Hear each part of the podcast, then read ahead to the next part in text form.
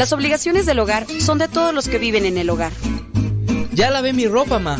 Todos los trastes están limpios y barrí la sala. Listo, vieja. Planché todas mis camisas y hasta les remendé los botonazos. Todos los días puedes tratarla como si fuera 10 de mayo, o por lo menos como deberías tratarla. Porque todos tenemos madre, esposa o suegra. Respétalas.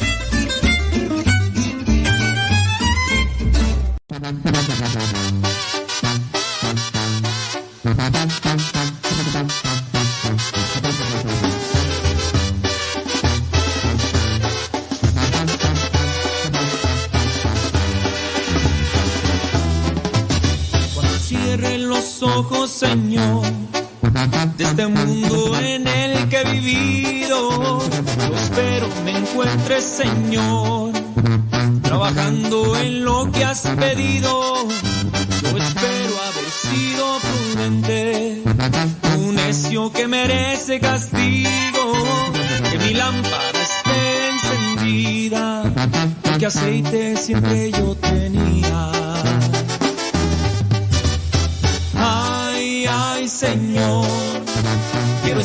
Listo para estar contigo. Ay, ay, Señor, cuando vengas quiero irme contigo. Ay, ay, Señor, quiero estar listo para estar contigo. Ay, ay, Señor, cuando vengas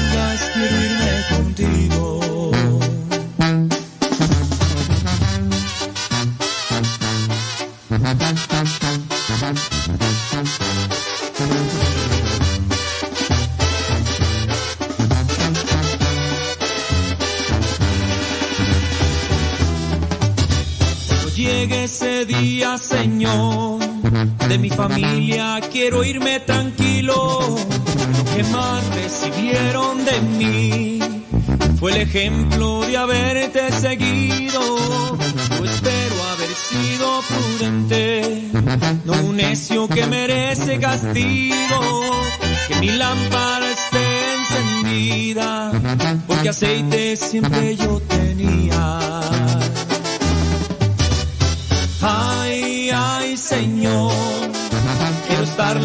Para estar contigo.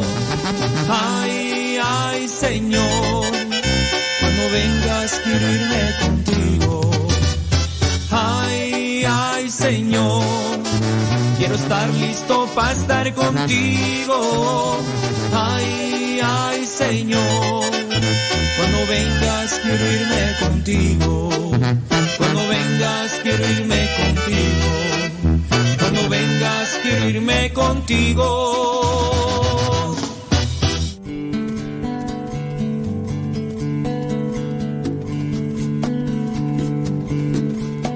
Abrázame, Espíritu Santo,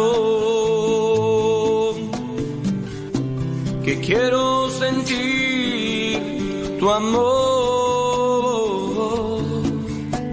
Abrázame, Espíritu Santo, que quiero sentir tu amor.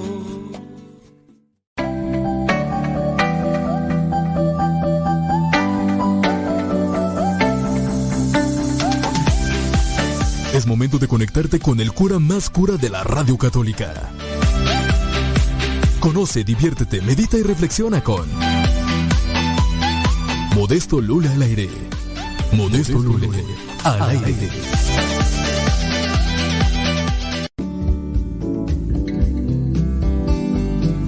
Buenos días. Iniciamos nuestra jornada poniéndonos en manos de nuestro Creador. Pedimos su gracia para enfrentar como hijos suyos cada reto que la vida nos presente, acompañados de María, la dulce Madre que nos invita a proclamar las grandezas del Señor. Camina con nosotros en radiocepa.com, emisora católica de los misioneros servidores de la palabra.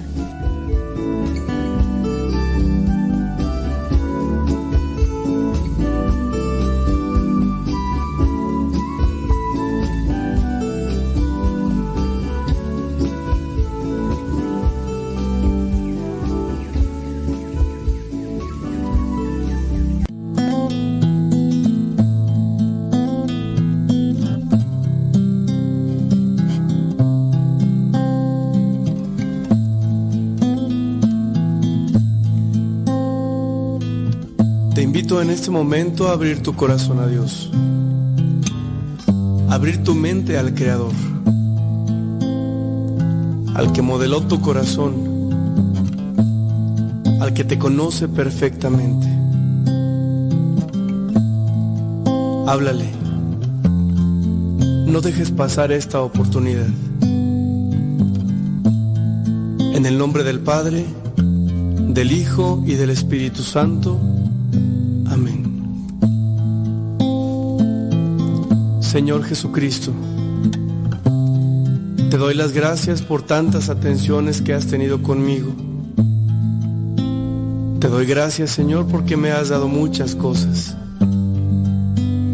Y también, Señor, te doy gracias por las cosas que ya no tengo, por las personas que se alejaron o por las personas que están ahorita contigo.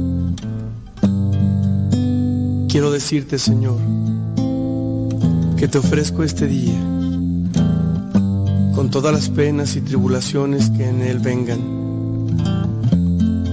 Y quiero pedirte al mismo tiempo la fuerza de tu espíritu. No me abandones. No me dejes solo en este camino. Sé que me haces falta y por eso te invoco en este momento. Llegado a descubrir que si tú estás conmigo, nada me falta. En mi vida, Señor, solo tú bastas.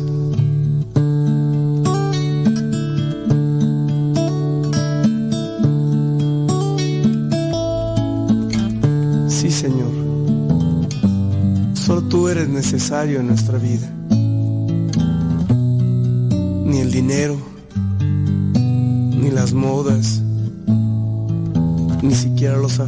Son más grandes que tú.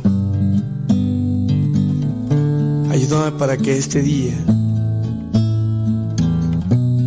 pueda amarte y de este modo poner todo mi empeño en las cosas que tengo que realizar. Ayuda a mi familia, ayuda a mis hermanos, ayuda a mis amigos. Dame la oportunidad, Señor, de mostrarles a ellos quién eres tú, de decirles que tú eres el Todopoderoso y que solamente tú eres indispensable en nuestra existencia.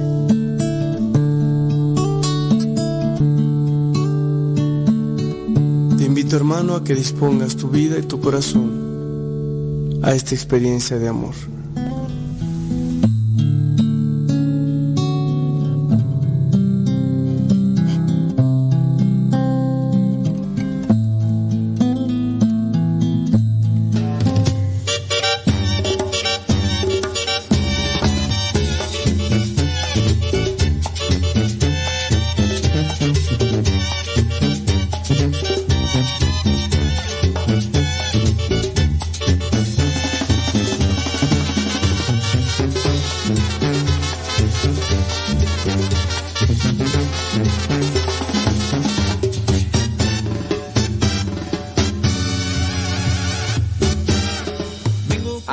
Con el tiempo, para que lleguen a tiempo. Ya son las 6 de la mañana con 3 minutos, ya bueno, ya casi 4. 6 con 4 allá en California. Para las personas que andan allá en California, que a lo mejor se están levantando. Muchos a lo mejor están acostados, pero escuchándonos. Algunos más ya se dirigen a la chamba y otros más estarán ya en la chamba porque se levantan bien, bien, bien, bien, bien, bien, bien, bien, bien temprano. O a lo mejor algunos todavía están en la chamba y ya nomás están esperando unos cuantos minutos y regresan. Sí, y habrá otras personas en la Unión Americana, pues que, que a lo mejor este, ya tienen trabajando rato porque, por ejemplo, allá en Nueva York son las 9 de la mañana con 4 minutos. Acá en México, donde nosotros nos encontramos en el centro de México, porque también hay diferentes horarios en la República Mexicana, pero horario centro son las 8 con 4. ¿Cómo le va? Lunes. Lunes, dicen que los lunes ni las gallinas ponen, pero nosotros vamos a ponerle enjundia. Vamos a ponerle enjundia.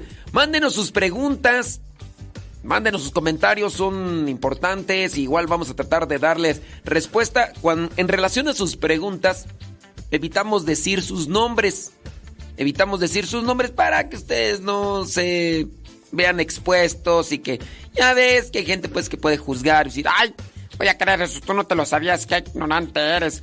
Pues sí, en ocasiones este, tenemos mucha ignorancia. Yo pienso que la mayor parte, como decía aquel filósofo griego, este, ya no me acuerdo cómo decía, pero este, algo así de...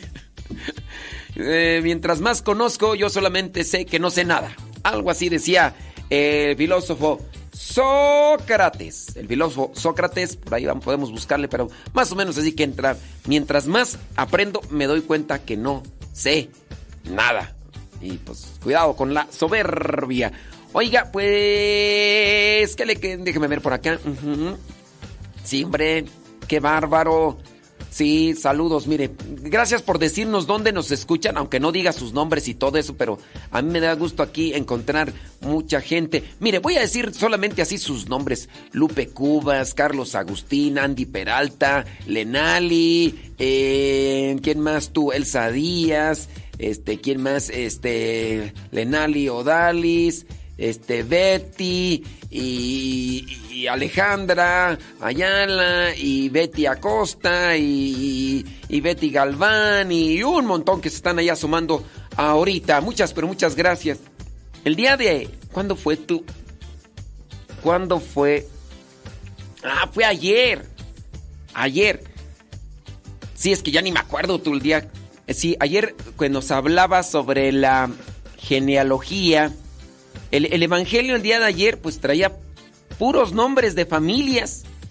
El Evangelio de ayer puros nombres de familia que eh, hijo de no sé quién, que fue padre de no sé quién, que no sé quién, que no sé cuánto. Y yo me puse a reflexionar sobre esta cuestión de la familia ayer en el Evangelio y agarré esa línea en alguna de las misas que estuvimos celebrando porque pues bueno, fueron varias celebraciones y yo agarré esta línea de reflexionar sobre estos aspectos familiares y que se dan en, estas celebraciones de Navidad ya sea porque se reúnen para las posadas. Hay personas que se reúnen para las posadas, conviven un rato y demás. Vendrá Navidad, donde regularmente pues se une uno con las familias para convivir. Hay personas que no tienen la posibilidad, ya sea porque se encuentran en lugares distantes de la familia? ¿O será que en, en otros casos las familias no se reúnen porque hay discordia, hay pelea, hay conflicto, hay problemas familiares?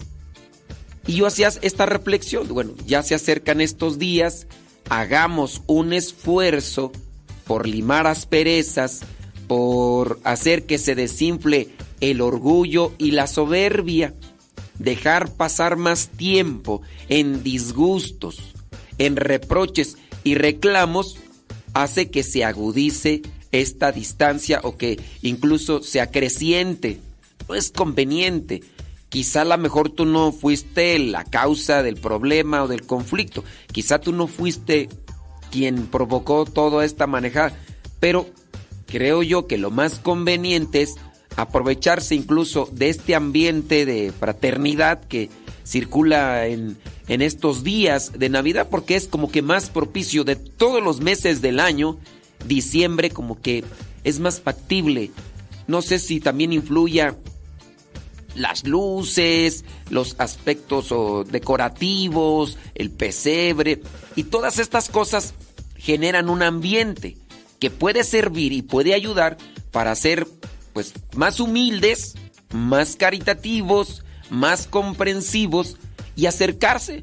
¿Por qué no, por ejemplo, en estos días utilizar una tarjeta navideña, enviarla, algún mensajito? Porque sí, podemos recibir mensajes en el dispositivo móvil, ahí en el, en el celular. Podemos recibir este tipo de mensajes. Pero, pues miren, hay veces que ese mensaje llega y realmente como que no, no es muy tomado en cuenta. Utilizar otro tipo de cosas con las que pudiéramos hacer un conecte con aquellas personas con las que tenemos un disgusto.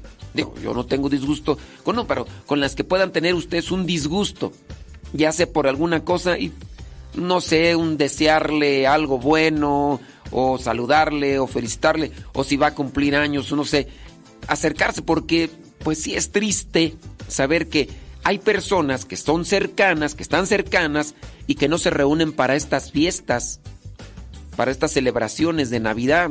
No se reúnen. ¿Por qué? Es que yo no voy a ir a la fiesta ahí de tu familia porque va a estar la tóxica aquella.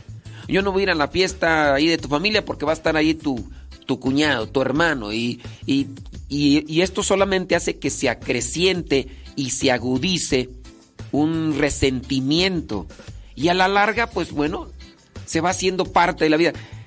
Me he encontrado en algún momento familias que están enemistadas por años, que incluso cuando ya les pregunto, bueno, ¿y cuál fue la razón por la cual se distanciaron? Pues quién sabía, ni me acuerdo. O sea, fíjense, hasta ese punto, pero ya no se acuerdan ni el orgullo y la soberbia están ahí presentes. Entonces aprovecharse, digo, tomarlo como ventaja estos días y buscar la humildad para tratar de reconciliarse. Yo eso estuve reflexionando en cierto modo el día de ayer con, ese evangelio donde pues pura, pura familia, pura familia ahí de Jesús y, y pues sí, uno termina de leer y algunas veces uno dice, bueno, ¿y aquí qué digo? Bueno, pues yo agarré lo de la familia, tratar de acercarnos más, de reconciliarnos si es que, y si no es que estemos peleados o disgustados, pues tener una cercanía, tener una cercanía tratar de ser más pacientes con aquel hablador, con aquel argüendero, con aquel presumido, eh, ser más pacientes con aquel que se le van las cabras y ya después ya no regresan y así.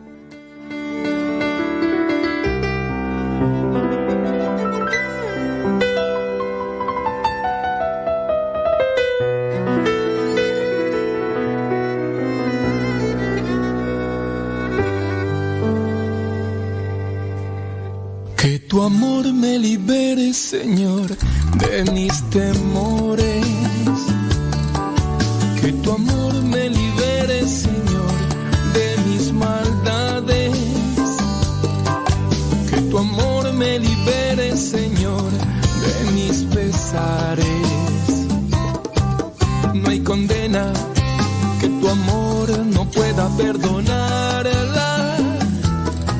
Y no hay cadena que tu amor no pueda liberar. Soy preso cuando peco y enfrío mi conciencia, preso cuando dudo y me hundo en desconfianzas, esclavo, sediento de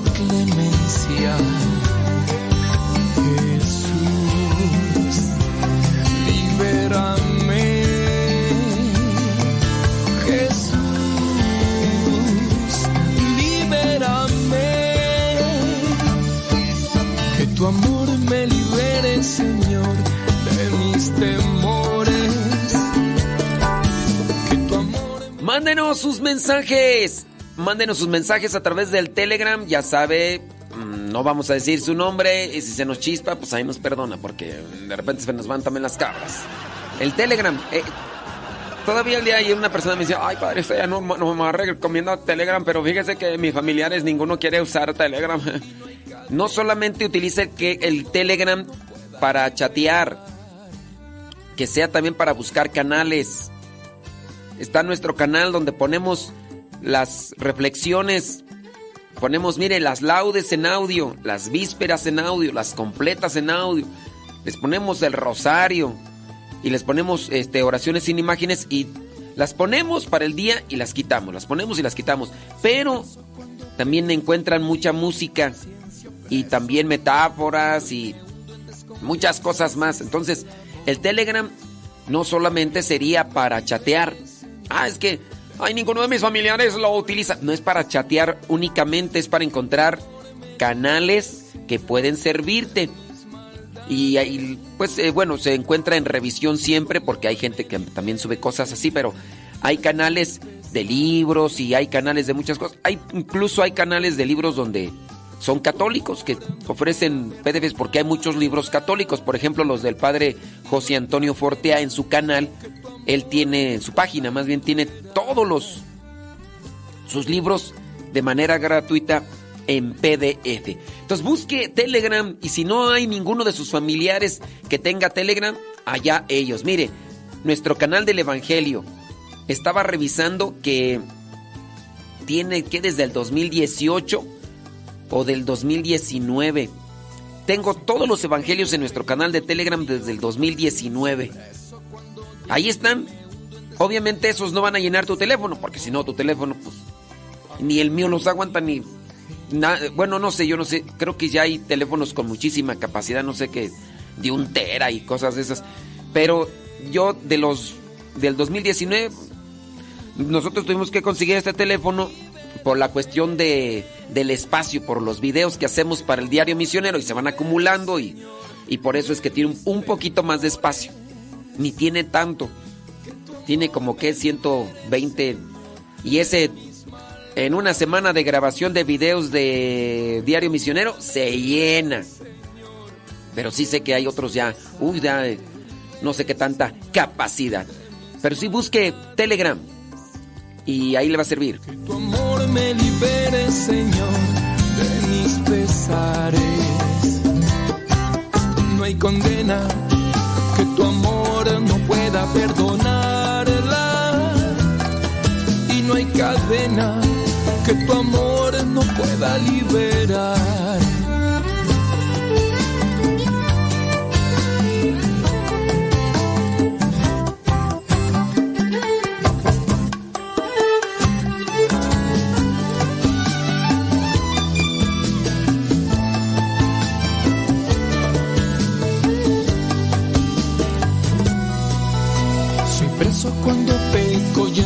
Mi conciencia, preso cuando dudo y me hundo en desconfianzas, esclavo, hambriento de indulgencia.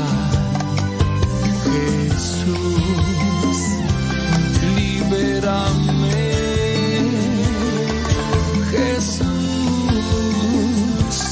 libérame. Que tu amor me libere, Señor, de mis temores. Que tu amor me libere, Señor, de mis maldades. Que tu amor me libere, Señor, de mis pesares. Sí, señoras y señores, ya estamos aquí de regreso. ¿Cuáles son los problemas familiares que han tenido en estas fiestas de Navidad? Si usted puede recordar esos problemas familiares que tuvo en el pasado con humor, quiere decir que ha madurado y los ha superado.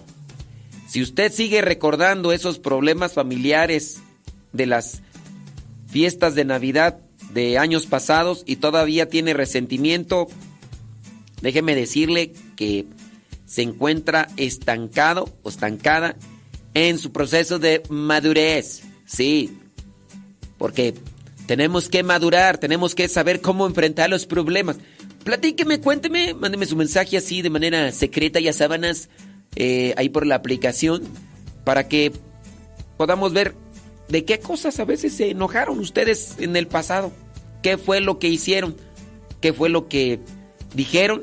¿O cómo fue que inició el problema? Y que lo pueda ver hoy con humor y que diga, no, pues yo este yo hice esto, yo hice lo otro, yo hice aquello, yo hice lo demás. Saludos, Guayumín. Guayumín, ¿tú nunca la regaste en estas fechas de, de, Navidad? ¿Nunca hiciste algo de lo cual tú dices, ay, pero ¿cómo hice esto? ¿Por qué lo hice? Ya no lo vuelvo a hacer. Prometo a Dios, Guayumín. Iba a mandar saludos a tu mamá, pero pues no nos, ya, ni nos escucha, ya ni nos manda mensajes. No, ya anda bien, pero bien ocupada. Dice. Ok, muy bien. Ándele. Ay, Dios mío santo. Dice. Ok, muy bien. Dice por acá una persona que no diga su nombre. Ya nos empezaron ahí a mandar su. Oiga, si usted nos quiere compartir sobre esas cosas que ha hecho en celebraciones de Navidad, de las cuales hoy, pues en cierto modo se avergüenza porque hizo lo que no debía, mándenoslo y ahorita regresamos. Dice por acá una persona que se le puedo auxiliar. Dice, eh, fíjese que me pasó algo irregular en mi ministerio. Soy ministro extraordinario de la Sagrada Comunión. Uno de los enfermos a los que les llevo la Sagrada Comunión vomitó después de haber recibido la comunión.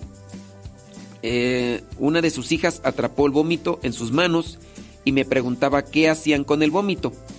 Yo les dije que lo pusieran en una maceta y el agua con la que se lavara las manos también. Hiciste muy bien.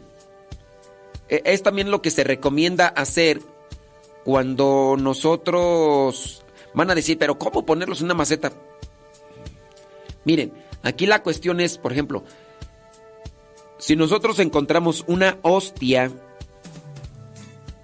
una hostia dentro de la iglesia, y que en su caso eh, no sabemos si está consagrada o no, lo más recomendable es, digo, también igual, no es de que, ah, la encontré ahí en el suelo, me la, me la voy a consumir, no, la podemos depositar en agua. La podemos depositar en agua y entonces con el paso del tiempo eh, la hostia consagrada se disuelve. Después esa agua ya se deposita en una maceta. Acuérdense que la presencia real en, cuerpo y sangre y divinidad de nuestro Señor Jesucristo está presente en la hostia consagrada mientras se mantienen lo que son estas em, especies. Eh, cuando se disuelve la hostia consagrada, ya no está la presencia de nuestro Señor Jesucristo. Cuando nosotros llevamos a, a nuestro cuerpo la hostia consagrada, cuando se disuelve, ya no está la presencia real de nuestro Señor Jesucristo. Ciertamente tienen un proceso y todo, pero esto que tú hiciste estuvo bien. Decirle a la persona, ¿sabe qué? Pues vámonos. Y sí, tener cuidado. Yo creo que ustedes, los que son ministros extraordinarios de la comunión y que van a visitar a los enfermitos, pues antes que darle la comunión, preguntarles cómo se encuentra de su salud. Porque también si, si la persona no consiente nada, nada en su organismo, no hay problema. Si no, si no se le da la comunión, no quiere decir que, ay, eh, es que hay que darle la comunión a fuerzas. No, es lo mismo que les digo yo a las personas que llegan tarde a misa. Yo les digo, mejor no comulguen. Llegaste tarde a misa, ya no vas a poder participar de otra misa. No comulgues.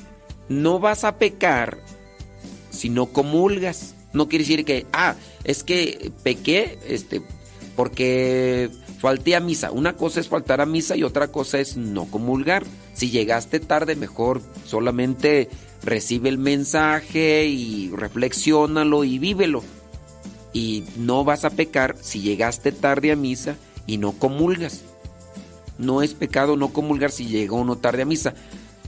Hay que hacer todo lo posible porque hay, hay personas que hacen votos de llegar tarde a misa. Tiro por viaje, tiro por viaje. En lugares donde se toca la campana para ir a la misa, pareciera ser que la tercera campanada de la iglesia para participar de misa es para salir de la casa y luego la iglesia está 15 o 20 o hasta más minutos de tu casa y ya tocaron.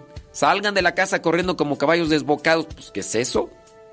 Hay personas que pareciera que le hicieron un voto a la Virgen o a quién sabe, la Satán muerto, quién sabe quién, que eh, para llegar tarde a misa. Pero bueno, en sus casos, eso es lo que mejor yo les digo, mejor no comulguen. Y así tú, con los enfermitos, pues tú pregúntales, oiga, pues vengo a visitarlo, pero pues también cheque usted, porque si no consiente nada, ¿para qué le damos? No, pues mejor no. Dice, la pregunta es la siguiente, ¿qué es lo que se hace en estos casos, ya que soy nuevo en el ministerio y no supe qué más decirle? Bueno, es que no es cuestión de que le tengas que decir a la gente. Y si eres nuevo en el ministerio, yo pienso que sí, ustedes deben de seguir en una formación por eso es de que si a la vez tú entraste a este ministerio de los ministros extraordinarios de la comunión, yo espero que quien esté al frente de ustedes les siga dando formación, instrucción, formación espiritual, pero también instrucción con relación a estos casos. Y, hay muchas cosas que hay que aprender en cuestión de la liturgia y en la casuística. Cuando yo digo casuística me refiero a los casos como este, qué se puede hacer en este, qué se puede hacer en aquello, eh, tratar de recopilar lo que son este tipo de acontecimientos que sobresalen de una situación ordinaria y presentar una respuesta. ¿Qué se puede hacer? ¿Qué, se, qué es lo que no se tiene que hacer? Y pues así, porque hay personas que, pues sí, o sea, con muy buena intención y a lo mejor sin preparación ni formación, ni siquiera espiritual, pues ahí andan de muy buenos. Yo digo, está buena la intención, pero pues hay veces que, como por ejemplo una señora que agarraba la hostia consagrada y, y, la metía en una bolsa de plástico como si fuera, eh, como si fuera que una un jitomate y, la metía en una bolsa de plástico y esa bolsa de plástico la metía allí en la misma bolsa donde se iba el mandado y allí echaba ahí las otras cosas. Pues oye, qué falta de respeto. Qué falta de respeto. Pero bueno, entendemos pues que son personas que les dicen, señora, usted véngase para acá, está bien, padre, y ya, y, las tienen. Y no, además que tengan presente que este ministerio pues es, se tiene que renovar cada año es un nuevo compromiso y no que hay personas que pareciera ser que le hacen su promesa vitalicia. Encontré ahí un señor que ya tenía que, que más de 10 años y, luego sus hijas me decían, no padre, no le diga que ya no porque si usted le dice que ya no puede ser ministro extraordinario de la comunión, se va a morir. Digo, ya tienen 90 años, ya... Ni, modo que, ay, no se muere porque es ministro extraordinario de la comunión. Así ya toca, pues ya toca. Es verdad que tu nombre no lo digo desde niño, pero ahora yo necesito. Sí, ya, ya, tiene 90 años, ya, ya está más para allá que para acá, hombre, ya, ya, ya, ya, mejor bueno, ya respondimos a tu pregunta, Vali. Ándale, pues quién sabe si me escuchaste, no, ahí. Ay, Jesús, ya empezaron por acá este a mandar sus situaciones de lo que pasaron en Navidad. Dice, creo que fue el sábado. Ah, sí es cierto, fue el sábado, ya me acordé. Sí. Sí es cierto. Sí, dice. Sí, ya me acordé. Es que les digo que ya no sé ni el día que vivo, criaturas. Sí, ayer de qué habló el Evangelio tú. Ayer de qué habló. Ayer habló de. Ayer habló de qué. ¿De qué habló? Ay, esta memoria de teflón y después del COVID que me formateé todo. Ayer de qué habló. Ah, ya me acordé. Ayer habló de, de José. Y, el, y en el sueño Dios le habló por medio del ángel. El ángel le dijo que era lo que tenía que hacer. Ya me acordé. Si es cierto, fue el sábado. Este sábado. Este sábado.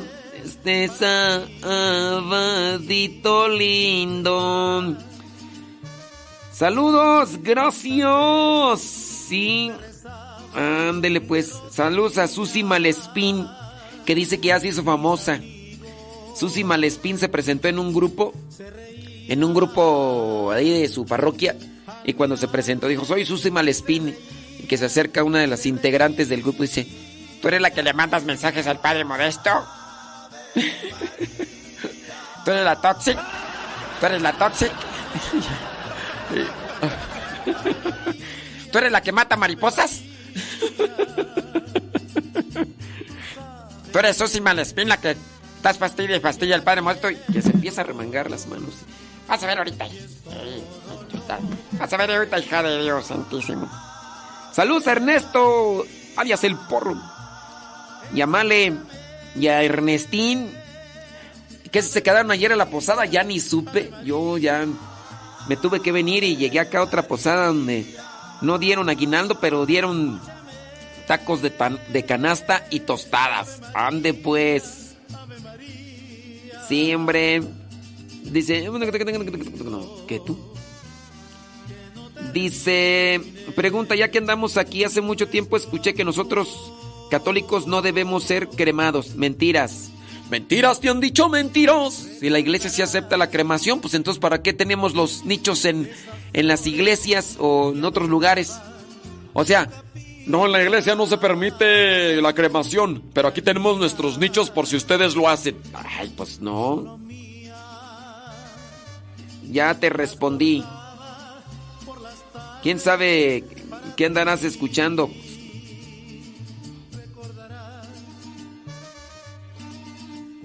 Sí, ¿qué pasó? Bienvenido. Estoy en programa de radio, compadre.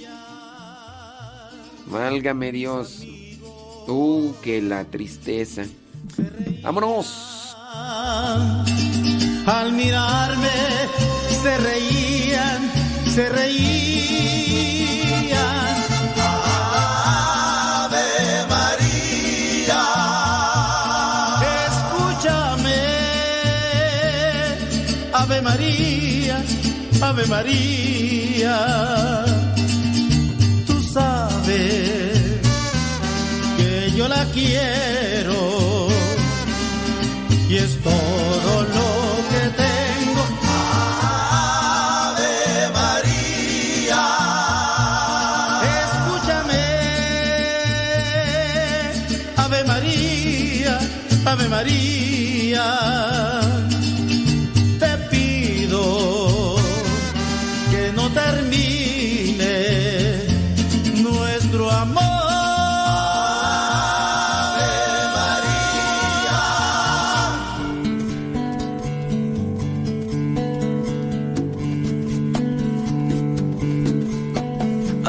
Abrázame, Espíritu Santo,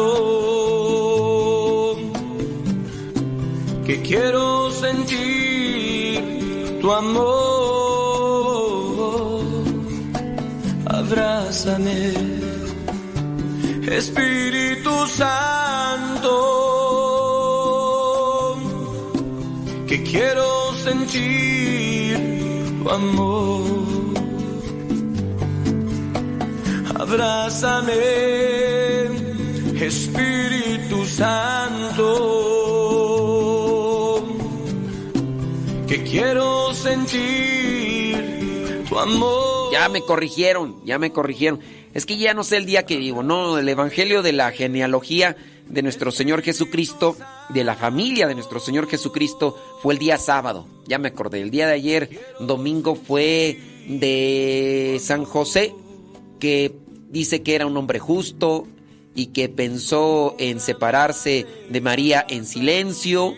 Y después Dios le mandó a un ángel para que en medio del sueño le dijera lo que tenía que hacer y todo, y ya. Entonces sí, eh, pues es que ya. Ay, Dios mío santo. Algunas personas nos están mandando sus mensajitos sobre esas situaciones familiares. Fíjese que el evangelio que nosotros compartimos por nuestras redes sociales, hablando de este evangelio de todos los días que pues compartimos desde hace ya muchísimos años, que a través del Facebook, que a través del, del Telegram, que a través del WhatsApp, que a través de las otras plataformas.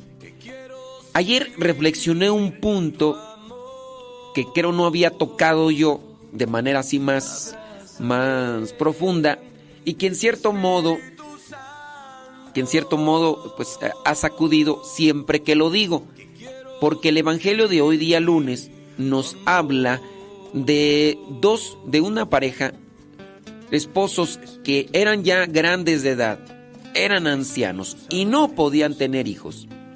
Isabel y Zacarías. Isabel y Zacarías, Zacarías era sacerdote en el templo. Y Zacarías, bueno, y Isabel no podían tener hijos. Y en su caso de él, hablando de una tradición y religión judía, ellos podían, como sacerdotes, podían estar casados. Pero aún así, siendo él consagrado, y dice, dice la misma palabra que los dos eran una pareja irreprochable, o sea que su, su conducta era irreprochable, era una pareja a cabal con los que son la, forma de vivencia dentro de lo que es la religión judía. No había algo por lo cual se les señalara, como podemos tener tú y yo muchos de estos defectos. Ellos buscaban vivir bien siempre delante de los demás y delante de Dios, delante de Dios y delante de los demás. Eran congruentes y no podían tener hijos. Y entonces yo reflexioné sobre esta situación. En la actualidad, ¿cuántas parejas no se quejan e incluso reclaman de que no pueden tener hijos? Ay, es que Dios me abandonó, es que Dios no me escucha. Y muchas de estas parejas, hablando principalmente de las mujeres, tienen un problema en el abuso del consumo de abortivos porque la pastilla, estas que les llaman este, anticonceptivos, en realidad son abortivos. Y ahí en el Evangelio di yo una pequeña reflexión sobre eso. Es pecado utilizar preservativo, condón, consumir pastillas llamadas anticonceptivos, que son abortivos, pues. O también les dije, es pecado utilizar el dispositivo ese que las mujeres se ponen en alguna parte del cuerpo para evitar el embarazo. Dispositivo DIU y, y otros de ese tipo. Es pecado. Una persona que esté haciendo esto no puede comulgar. Y si está comulgando, está consumiendo su, su propia condenación son principios morales dentro de la iglesia establecidos ya desde hace mucho tiempo. Les digo, no puede concebirse pues que una persona... Ahora, también les digo, muchas personas en la actualidad, principalmente mujeres, están consumiendo pastillas anticonceptivas para darle rienda suelta a, una pasión eh, desordenada, para darle gusto al viejo o si no también por pues, darse su gusto. Después viene el matrimonio entonces quieren ahora procrear, pero por el consumo de esas sustancias químicas que llevaron a su organismo, ya se ha desajustado su proceso hormonal y también su organismo ya después no pueden tener. Y otras mujeres más, incluso se han ahí apegado a lo que vendría a ser una, bueno, más bien, han generado el cáncer con ese tipo de sustancias químicas. Se ha generado la presencia de cáncer. Y después, no, Dios no me escucha, el otro. Ahora, con los alimentos tan procesados que se nos están dando a nivel mundial, estos alimentos procesados con un montón de químicos, se dice pues que también con este tipo de químicos se genera el cáncer en sus diferentes presentaciones, tanto para hombres como mujeres. O sea, es algo que está ahí. Esto de los alimentos, por ejemplo, transgénicos, ya se tienen por ahí investigando, nada más que no se encuentra bien cuál es el elemento que hace que se genere más la presencia del cáncer en las personas donde se están dando este tipo de alimentos transgénicos. También entonces la sustancia. Bueno, regresando a la cuestión de las personas que no pueden procrear. Yo les decía, miren, estos que vivían así fielmente ante la presencia de Dios, que tenían una conducta irreprochable, que no se les podía decir nada porque buscaban siempre estar bien con Dios y con los demás, no podían tener hijos. Y un día se manifiesta Dios, un día Dios ha escuchado tu oración, le dice el ángel a Zacarías. Dios ha escuchado su oración y entonces tu mujer va a quedar embarazada. Y entonces ahí cuando, pues, sí, a pesar de que ya es anciana y todo, Después Zacarías duda, dice, ¿cómo, ¿cómo puedo tener yo la seguridad de que mi esposa va a quedar embarazada? Si ya, pues ya está grande y todo. Ah, con que estás dudando. Para que no andes dudando, te vas a quedar mudo. Y se quedó mudo. Zacarías. La gente dice, el mismo pasaje evangélico, que se burlaban de ellos, los señalaban. Se burlaban de ellos. Entonces, ahora con este signo ya no los van a señalar y ya no se van a burlar. Bueno, con relación a esto, yo les mencioné que es pecado utilizar dispositivo, pastillas, condón o preservativo. Es pecado. No se puede estar comulgando. Se tiene que dejar esto. Ahora, ciertamente hay personas pues que dicen, también me mandaron un mensaje, me dijeron, oiga, y si yo estoy utilizando o estoy buscando estos procedimientos como la inseminación artificial, ¿también es pecado? También es pecado. Sí, también es pecado buscar estos medios. Hay personas que han estado buscando la inseminación artificial por más de cuatro años. Tienen dinero, tienen dinero y lo gastan en eso, pero también con eso están matando vidas y están en pecado. Con la inseminación artificial también están en pecado. Por ahí yo platicaba con Yasmín y con el viejo, con su viejo de ella, y me platicaban sobre esta cuestión del método natural, del método Billings, y me pasaban varios testimonios en los cuales con el método natural, que no solamente es para espaciar a los niños en la familia, sino es para conocerse mejor. Y en eso del conocerse mejor, les ayuda a las parejas, dependiendo su situación y su condición, les ayuda incluso hasta para embarazarse. Porque como se conocen, la mujer tiene un día, un día en el mes en el cual es muy, muy cercana a la fertilidad. Pero durante el día hay un tiempo del día en el que tú dices, si aquí pongo la semillita, pega. Pero se tienen que conocer bien. Y eso pues yo ciertamente no se los puedo explicar eh, en una forma radial, pero yo sí les invito a que se acerquen con personas que tengan experiencia, que no solamente tengan teoría, sino que tengan experiencia de ayudarles en esta cuestión del método natural, por si es que ustedes están queriendo embarazarse y tener hijos. Y también para que se conozcan más, porque en el conocerse más harán que haya menos problemas y dificultades en su matrimonio. Yo se los digo.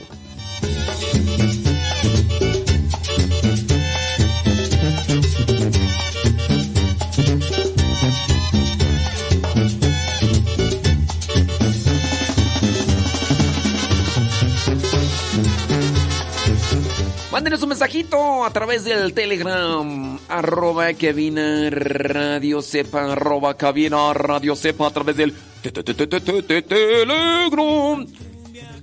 Sí, a ver si ya para el próximo año podemos compartir algunas cápsulas. Es que esto del método natural o método billing son cursos. Son cursos. Hay gente que quiere que en un mensaje de un minuto les, es- les dé todo. Es como si tú dijeras, oye, este, para ser contador, para ser abogado, no me lo podrás dar así en 15 minutos. Es que yo quiero ser abogado en 15 minutos. Oye, pues, ¿qué es eso? Pues, ¿cómo que? ¿Cómo es eso? Entonces, ahí es donde también pueden ustedes considerar esta cuestión sobre el método natural. Ahora, no solamente es tener un conocimiento sobre el método natural, sino estar siempre en una formación constante sobre ese tema.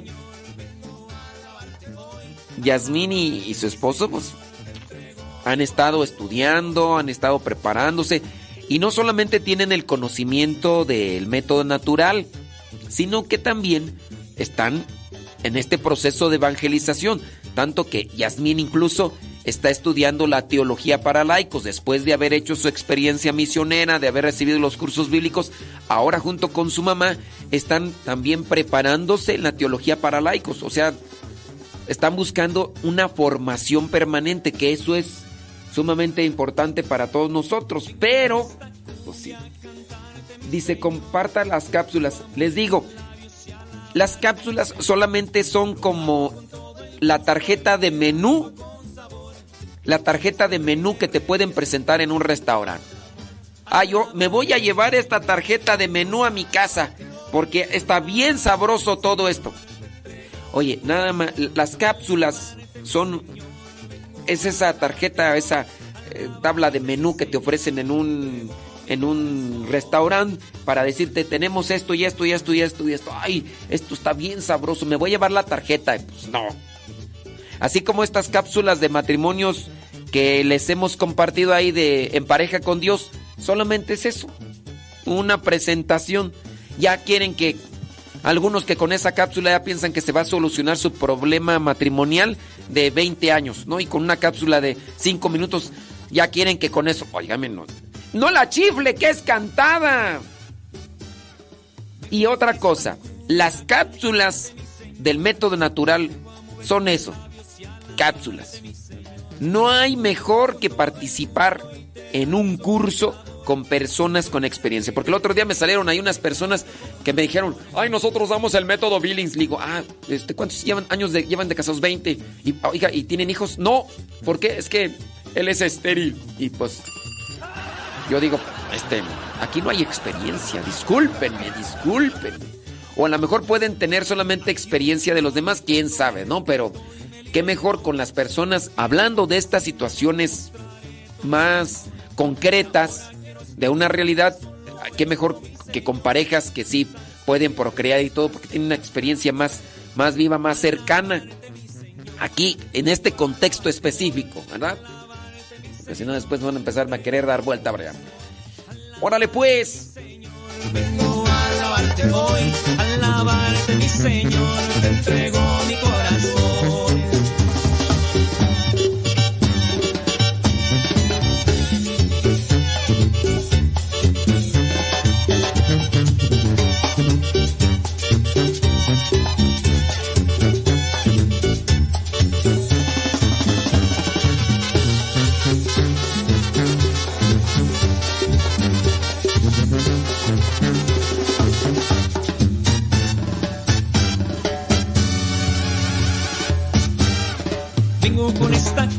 A cantarte, mi Señor. Vengo a mover mis labios y a alabarte, mi Señor. Lo hago con todo el gusto y te danzo con sabor. Tú eres el rey de reyes y te canto con amor. Alabarte, mi Señor. Vengo a alabarte hoy. Alabarte, mi Señor. Te entrego mi corazón. Alabarte, mi Señor. Vengo a alabarte hoy. Alabarte, mi Señor.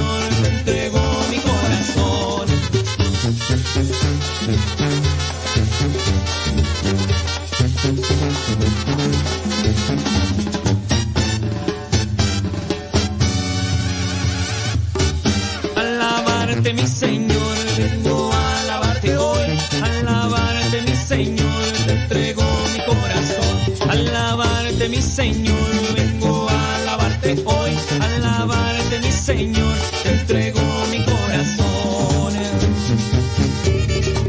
Sí, yo, yo, yo sé que ya muchos de ustedes, porque son muchos y muchas las que tienen este problema de no procrear o enfermedad y todo, porque ya me están aquí a mí haciendo preguntas, pues que, pues yo en realidad no voy a responder como tal porque me hace falta mucho conocimiento con re- respecto a esto, porque ya me están pre- preguntando a mí y yo solamente les presenté el menú y yo no soy el cocinero.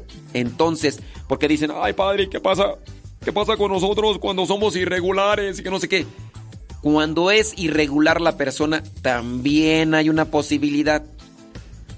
Aquí es el conocimiento. Si hay conocimiento de los cuerpos, tanto de uno como de otro, pero aquí tienen que colaborar los dos, porque si nada más la mujer y el viejo no colabora, no. Por eso les digo que es necesario que te- ustedes tengan una formación más constante sobre esta sobre este método natural y las personas irregulares, hablando de la mujer propiamente. Sí, lo que me decía Yasmin dice, sí, hay personas que pueden, la mujer puede ser irregular, pero por eso se tienen que conocer bien. Pero pues sí, hay personas desesperadas que en un minuto quieren que les resolucione su vida y pues no. Puede llevar esto incluso años de conocimiento. ¿Años como cuántos? Porque yo ya... No sé, puede llevar dos años. Ay, no es mucho tiempo. Ay, no, no, yo no. Tienes cuatro años eh, con la inseminación artificial y te estás quejando. Ay, no, pero es que yo hoy sufro de ansiedad. Y si le sigues dando rienda suelta tu ansiedad, más. Pero sí, me decía Yasmín que ya tienen y se está preparando. Decía, sí, padre, las mujeres irregulares. Es que por eso es conocerse bien. Y en el método natural llega un tiempo en el día y es un día específico. Y puede ser, dice, me decía Yasmín así hasta en tono de broma. Dice, padre, por ejemplo, si la mujer pues tiene que estar en constante revisión todos los días, todos los días. Y ella el- eh, tiene un- una sensación corporal, hace la revisión Y si en ese momento le dice, viejo, vente el trabajo ahorita, pero córrele. Pues si quieren quedar embarazados, tiene que ser en ese momento, nada que en la noche. Porque puede ser que en la noche ya. Pero para eso se necesita un conocimiento más completo, ¿ok? Pero sí, yo aquí no les voy a dar respuesta a todas esas cuestiones. Sí, sí, sí. No, es que ya acá me están acá diciendo.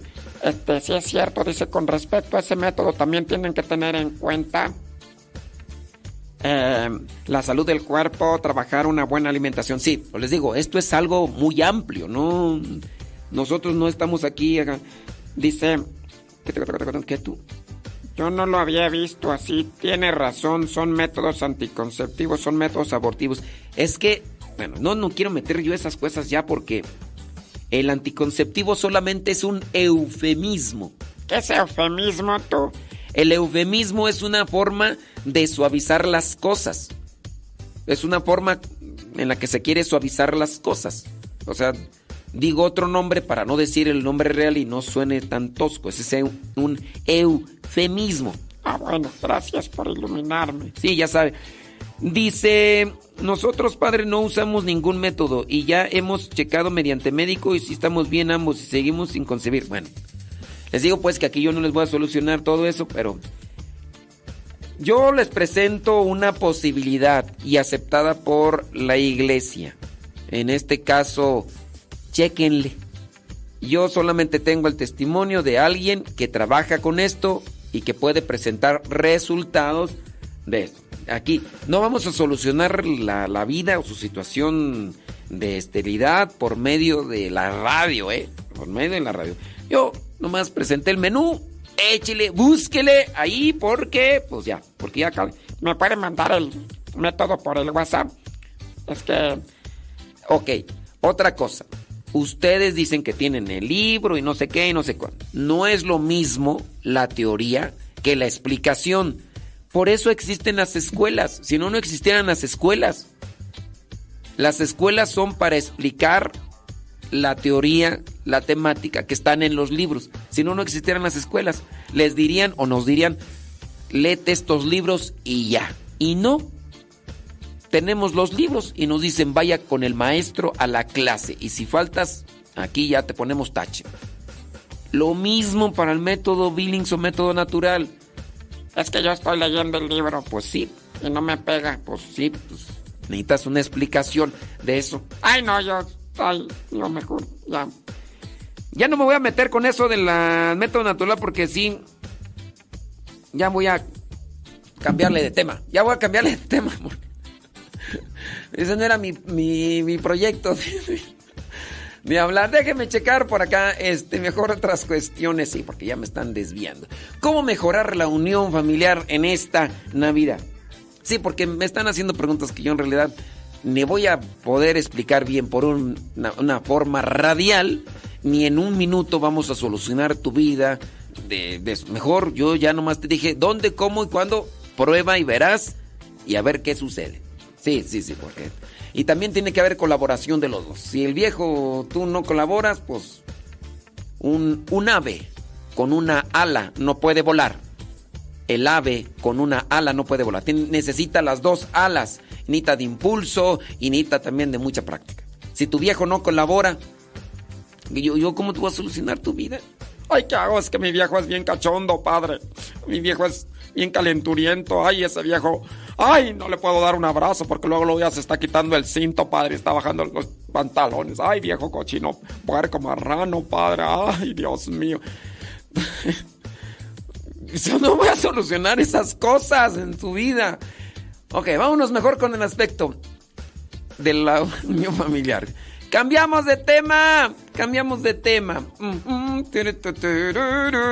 Sí, porque ya que salieron las- los expertos. Ya me empezaron ahí a poner un montón de cosas ya los expertos. Ahora resulta que ya tenemos acá a los expertos. Está bien. Ay, ay, ay. Eh, en estas fiestas navideñas, eh, recordemos que tenemos que acercarnos más a Dios. Y acercarnos más a Dios es acercarnos también al hermano, acercarnos a- a la- a las personas con las que tenemos un vínculo sanguíneo o tenemos un vínculo de amistad si es que nuestra familia sanguínea no está cerca. Tratemos de practicar más la caridad. Tratemos de practicar más la comprensión, la paciencia. Si nosotros tenemos ya algún tiempo vivido en este mundo, podemos recordar esas navidades solos, en un departamento, en un cuarto, sin una cena de Navidad. Es más, en ocasiones ni siquiera con algo que llevar a la boca. Yo ya cercano al quinto piso, puedo recordar, no con dolor, porque pues yo no lo tomo muy hecho, pero sí, en mi memoria están algunos años en los que estuvimos en esas circunstancias. No lo busqué, se dieron, e igual yo traté de llevarlo bien, pero hay que buscar la manera siempre de no tener esas experiencias tristes, vacías, de celebrar estas fiestas de Navidad solos o desconectados de alguien que nos puede compartir la alegría. Si nos vamos a acercar a Dios, también hagamos lo posible por acercarnos a los demás. Hay que hacer que se desinfle nuestro orgullo y nuestra soberbia y hay que hacer que crezca la humildad para poder vivir estas celebraciones en el amor. Dijo Isaías que a Dios lo vio en su trono sentado, lleno de gloria, con serafines cantando,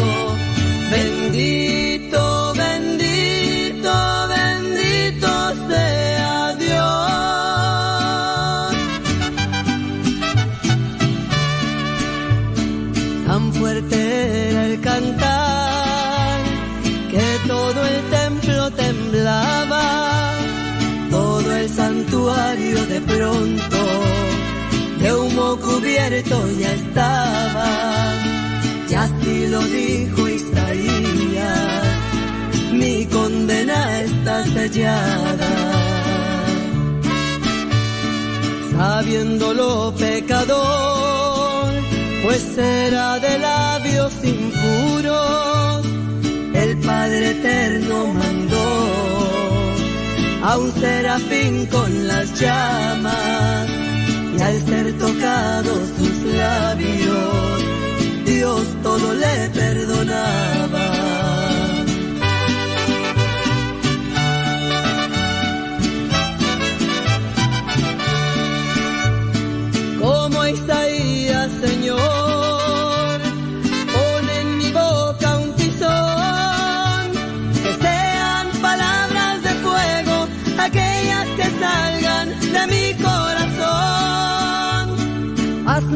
Profeta de paz, hazme profeta de amor, que sean palabras de fuego, aquellas que salgan de mi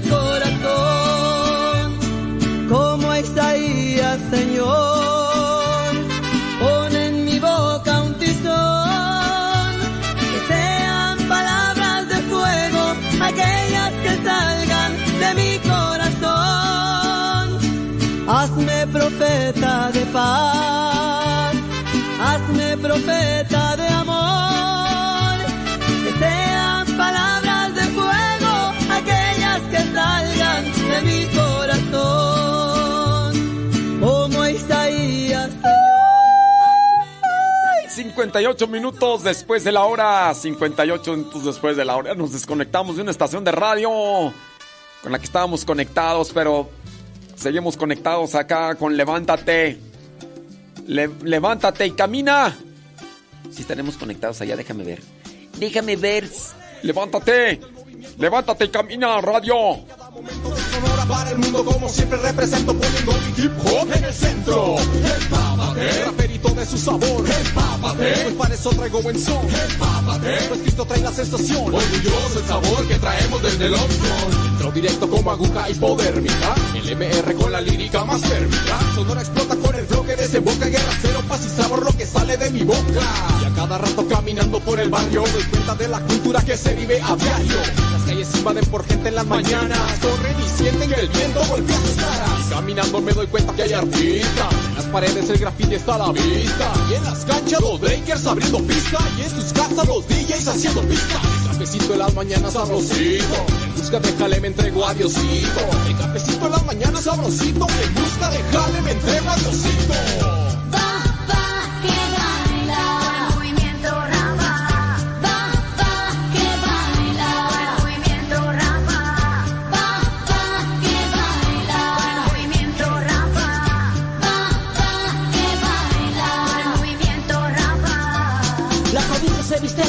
Escucha, ve y calla. El concepto se ensambla cada vez que tuvo la casa. Hacemos trayectoria con nuestra vida diaria. Sonido exacto, tirando palabras yo sigo llegando. Siempre con un toque fuerte y la mirada como siempre al frente. Sonora es el ambiente con el estilo potente. En Option Keyboard me encuentras con los compás como siempre. Damos un poco de sabor, en esto damos lo mejor. Ya nos dimos cuenta que no estamos conectados allá en la otra radio. De hecho, ni está al aire. Oh, se me levántate, no se levantaron. ¿Qué pasó? ¿Qué pasó? ¿Qué pasó? No, pues sí. No, pues ni modo, ni modo, no sé cuántas estaciones por ahí estarán conectadas con nosotros, hombre. Gracias, muchas gracias. Ujú. Y yo estaba acomodando, me puse nerviosa, me puse a reír de nervios y el párroco no me, no me dijo nada. El párroco que se enojó y que... Ya no quiero subir a leer nada. Me da pena. Y me sentí... Y ahora no sé qué hacer. Pues mira, ve y platica con tu párroco. Si es que una persona dice que se subió a hacer la lectura, se le cayó el micrófono, que estaba acomodado, se puso nerviosa y se puso a reír de nervios y el párroco no le dijo nada, pero sus compañeros le dijeron que el párroco se enojó. Bueno, ve y platica tú con tu párroco. Sí, porque dejarlo todo a yo creo, yo supongo, es que me dijeron, es que no sé cuánto, que ve platica con tu párroco. Di- Con el padre que, oiga padre, pues me pasó esto y esto, ya. Que él te diga. Porque si nada más, si tú te dejas llevar por los comentarios de tus compañeros, tú muy mal. Ve a platicar con el párroco ya. Ay, es que me da vergüenza. Bueno, pues. ¿Qué, qué, qué puedo hacer? Ay, no, es que no puedo. No.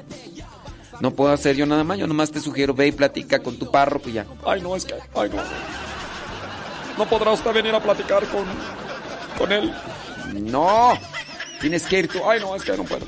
Si no vences tus miedos, tus temores, ya chupaste faros. Ay, no, ay, no, ay, Dios, Dios mío. Venza sus miedos, vaya con el párroco y dígale, padre, pues me pasó esto y me reí, pues de puros nervios. Ya si él te dice, ya no quiero que vuelvas a leer, pues espérate y ya, y prepárate y pues... Pero ve y platica con él y antes de ir a platicar con él, eh, haz un rosario. Te dejé la penitencia, si quieres. Reza un rosario antes de ir a platicar con el padre y dile, padre, este quiero pedirle pues una disculpa porque pues el día de ayer la regué y pues yo no sé, quiero que me disculpe. Ya, ponte a rezar un rosario, vas a ver que te va a ir bien. Si haces, si haces como te digo, te va a ir bien. Pero tienes que rezar un rosario completo, ¿right? All right. No, hombre, yo Es que, miren, no puedo tocar estos temas con relación, por ejemplo, a lo de pecado, de utilizar esto, porque ya, o de método Billings, porque salen muchos expertos de ustedes. Salen, no, hombre, aquí tenemos masters, tenemos gente con doctorado. Bueno, pues hagan, hagan los audios y, y mándenmelos con toda su experiencia. Porque, digo, para opinar son expertos. Pero ahora hagan sus audios así, con una temática así bien y todo, y los compartimos. Digo, si, si tienen mucho, mucho, pero mucho conocimiento. Porque opinan muchos, pero pues de la opinión a la instrucción, háganlos y los compartimos. O hagan su canal y, compartan todo su conocimiento. Y ya, en este caso, Yasmín, Yasmín está estudiando teología para laicos, porque no solamente quiere dar un método natural, ella también quiere brindar elementos espirituales, ella se está preparando, ¿eh? y tiene pues a todos sus chukis, tiene a Lía, tiene a Tadeo, tiene a Mariana, que si ustedes los han visto en los videos, ¿no? Ellos tres cuentan como por 20. Sí, sí, sí, sí. Entonces, hagan todo lo posible de compartirnos esas esas enseñanzas para que ayudemos a más personas. ¡Sale, vale! 9 de la mañana con 5 minutos.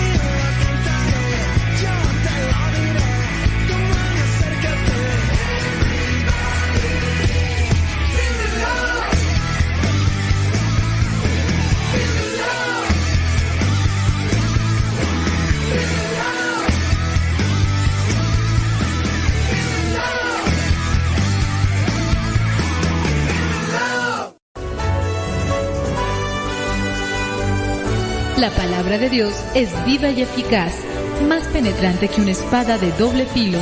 Síguela a través de radiocepa.com. Todo, todo, todo lo que siempre has querido escuchar en una radio. Música, noticias, educación, información, orientación, compa- compañía. Todo, todo, completamente todo.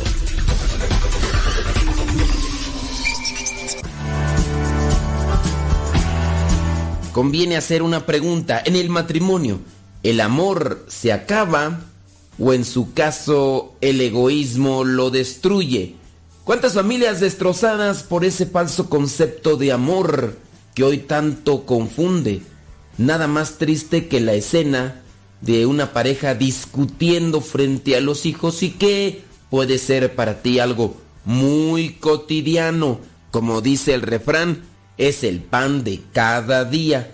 cuánto dolor se siembra en los pequeños, cuánto dolor se siembra en los hijos, cuánto dolor se siembra en los corazones. Si amas a tus hijos, dales el mejor regalo. Ama a tu pareja, tu esposo o a tu esposa. Si sientes que se acabó el amor, tienes que luchar. No se acaba una relación de un día para otro. Se acaba cuando dejas de alimentarla, cuando los detalles se olvidan, cuando cada día es para malllevarse y fastidiarse mutuamente. Si llegas a pensar en esto, ¿qué es lo que esperas para tus hijos? ¿Qué es aquello que puede hacerlos crecer? Pero en el amor, en la caridad, que sean hombres de bien, que sean personas de bien. La premisa será sembrar en ellos seguridad si tú quieres que ellos progresen en la vida. Triste y lamentablemente muchas parejas no se dan cuenta de eso y están haciendo que sus hijos crezcan en la inseguridad incluso personal. Hijos que no se sienten seguros de sí mismos y no saben para dónde caminar o simplemente se dejan llevar por lo momentáneo. En algunos ambientes familiares no se respira confianza, no se respira amor, no se respira respeto, no se respira generosidad, no se respira caridad. ¿Le has preguntado a tus hijos si es que tienes y estás casado? ¿Qué es lo que piensan de ustedes como papás, como esposos, como padres de familia? A lo mejor si son muy pequeños no tienen la facilidad de expresarlo, pero ¿qué tal con aquellos adolescentes que ya se fijan en muchas cosas y que pueden decir que papá y mamá cada rato se agarran del chongo, se agarran de las greñas? Aquellos adolescentes que incluso pueden expresar que ya mejor quieren largarse de la casa porque no soportan. Si es así, esas son unas luces que te están diciendo que algo anda mal en tu familia, que hace falta amor. Los sentimientos nacen y desaparecen. El amor, decía Eric Fromm, es una decisión, tiene que ver más con la voluntad que con la afectividad. Voy a repetir esta frase. El amor es una decisión. Tiene que ver más con la voluntad que con la afectividad. Decía Aristóteles, el filósofo griego, amar es buscar el bien de la persona amada. Amar es buscar el bien de la persona amada. Santo Tomás de Aquino decía, amar es desear el bien del otro. Amar es desear el bien del otro. Y Sócrates, el filósofo griego que fue maestro de Platón, Platón fue maestro de Aristóteles. Sócrates decía, el amor es darse. El amor es darse. Cuando se llegan a repetir estas expresiones o frases, no falta la persona que dice, pues sí, pero mi pareja no entiende eso, pues sí, pero mi pareja siempre queriendo justificarse y echarle la culpa al otro, en apariencia de víctima, pero también buscando respaldar sus actitudes que van en la misma línea de la otra persona, porque simplemente tú no te quieres dejar. El otro me la hace, pues me la paga. Le voy a hacer lo mismo que él me hace para que sienta. El amor de pareja tiene dos vertientes. Pon mucha atención porque esto es una realidad que no se trabaja. Primera vertiente es el cariño, que es amor del alma. Ya no hay muestras de cariño, ni con palabras ni con acciones. No se tiene que enfriar eso, no se tiene que abandonar eso. ¿Qué era lo que hacías antes para que estuviera contenta tu pareja? ¿Con qué le sacabas una sonrisa o le alegrabas el corazón? ¿Eres creativo? ¿Qué cosas nuevas has hecho o las has olvidado? Ya no haces lo que hacías antes, pero tampoco has buscado nuevas maneras de florecer ese cariño hacia tu pareja. La otra vertiente es el deseo, que es amor del cuerpo. El cariño está hecho de ternura, respeto y bondad. Si tú realmente quieres que el cariño esté siempre presente, que no se te olvide el respeto y la bondad. Hablando del deseo, que es lo que mm, pareciera ser que más trabaja la persona, trata de poseer al otro. Pero lamentablemente el deseo se transforma en lujuria. Y la lujuria hace que la persona no vea a la persona como tal, como su esposa o como su esposo, y solamente le vea como alguien con el que puede saciar sus pasiones. Esposos que solamente buscan a la esposa sin mostrarle muestras de cariño, de hacerle sentir bien.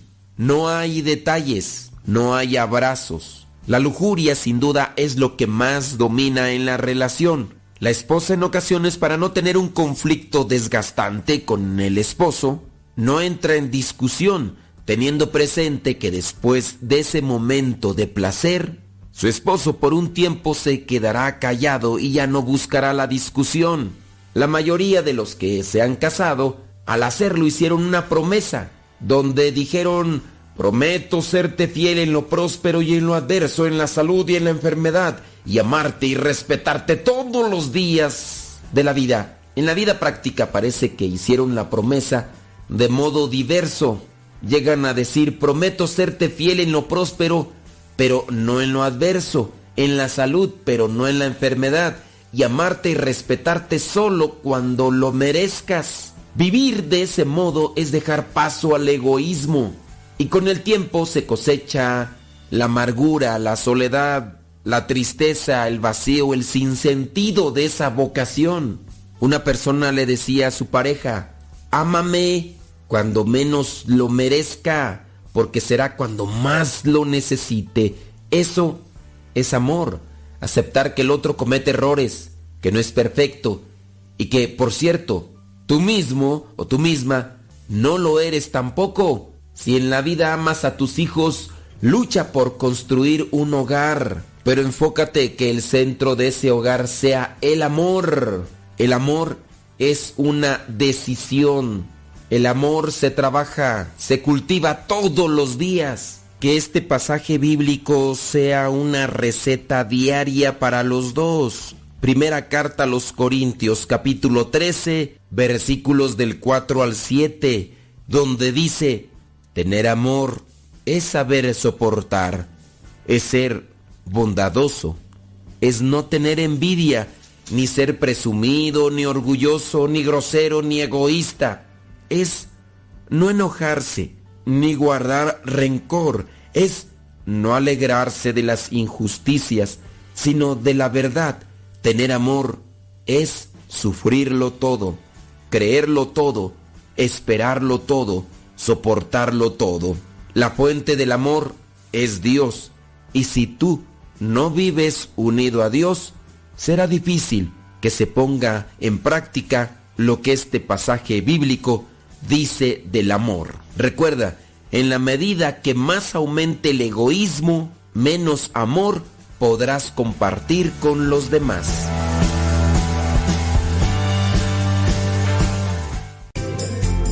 Continúa con nuestra programación. Estás en radiocepa.com, emisora católica de los misioneros servidores de la palabra.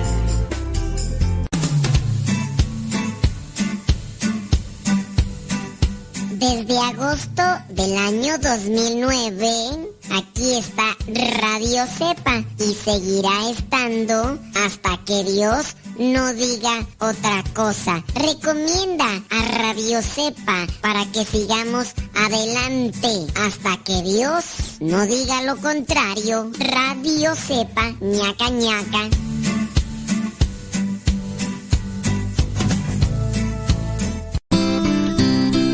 Ser joven no es cuestión de años, sino de ánimos. Escuchas Radio Cepa.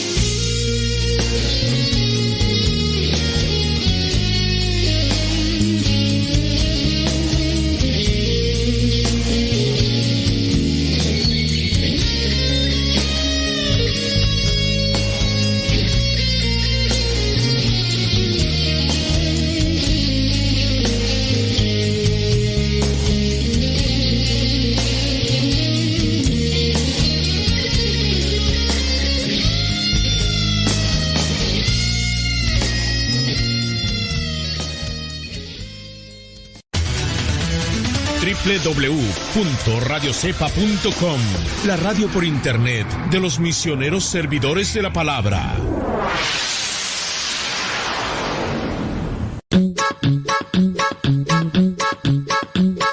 Descarga la aplicación de Radio Cepa y síguenos en las redes sociales. Radio Cepa, la aplicación, te aseguramos que no te vas a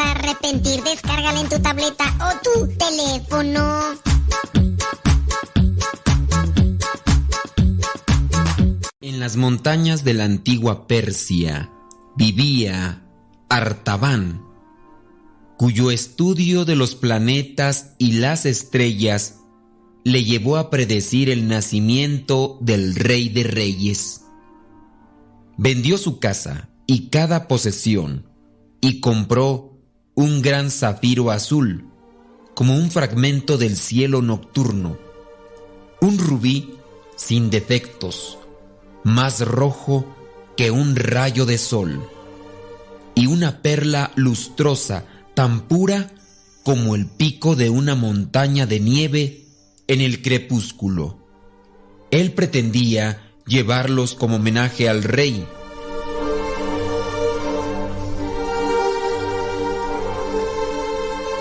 Antes de que los pájaros hubieran plenamente despertado a su fuerte canto matinal, antes de que la niebla blanca hubiera comenzado a levantarse perezosamente en la llanura, el otro sabio estaba en la silla de montar. Caminó con rapidez a lo largo del camino real que bordeaba la base del monte Orontes hacia el oeste. A continuación, se dirigió a Jerusalén, donde él había arreglado para reunirse con otros tres hombres sabios para encontrar al recién nacido.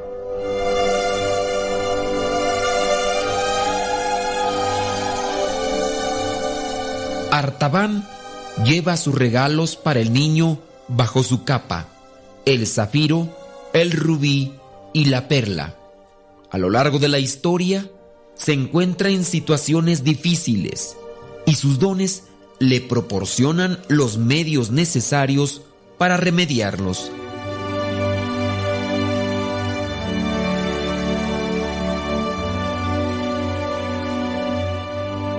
Después de muchas semanas de viaje difícil y de frustrantes retrasos, una noche vio a un hombre tendido en la carretera.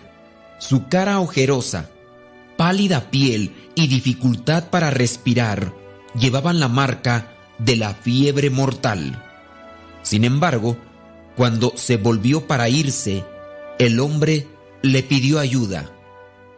Artaban titubeaba, pero se puso sin demora a atender a un extraño moribundo, incluso con el riesgo de perder a sus tres amigos que le esperaban. Pero si él se iba, ahora el hombre seguramente moriría. Se volvió pues hacia el enfermo y lo asistió con cuidado, dejando con él todo lo que tenía de pan y vino y su reserva de hierbas curativas. No tengo nada que darle a cambio, dijo el hombre agradecido. Solo esto, nuestros profetas han decretado que el Mesías nacería en Belén, no en Jerusalén. Que el Señor te lleve en condiciones de seguridad a ese lugar, porque has tenido compasión de los enfermos. Artaban se apresuraba a reanudar su viaje, deseoso de encontrarse con sus amigos y decirles que deben de ir a Belén, no a Jerusalén.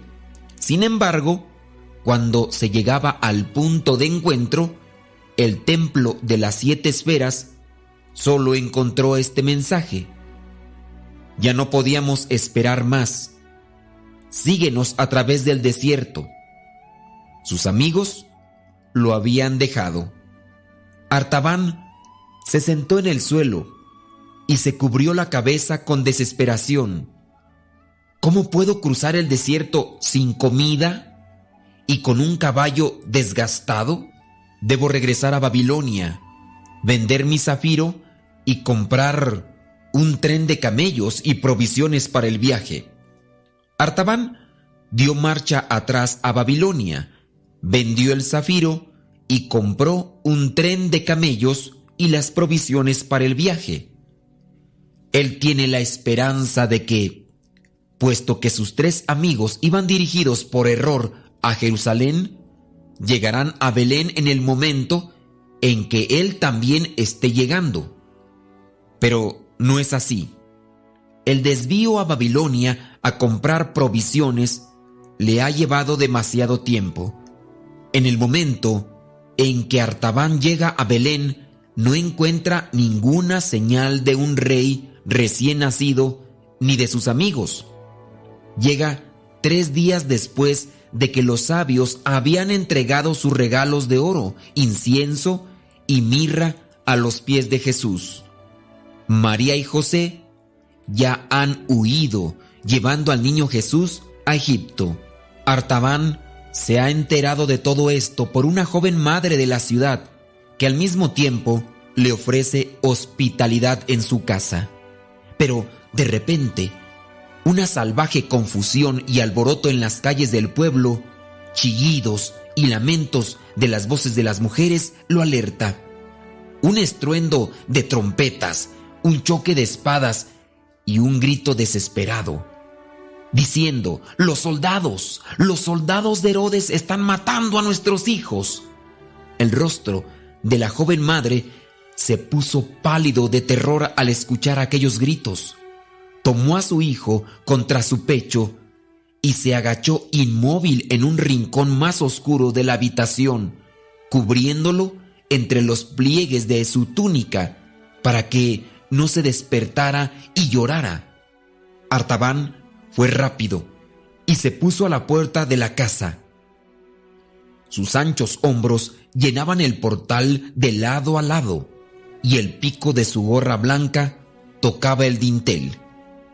Los soldados llegaron corriendo por la calle con las manos ensangrentadas y espadas que goteaban. A la vista del extraño en su vestido, dudaron con sorpresa. El capitán de la banda se acercó al umbral y lo empujó a un lado, pero Artaban no se movió.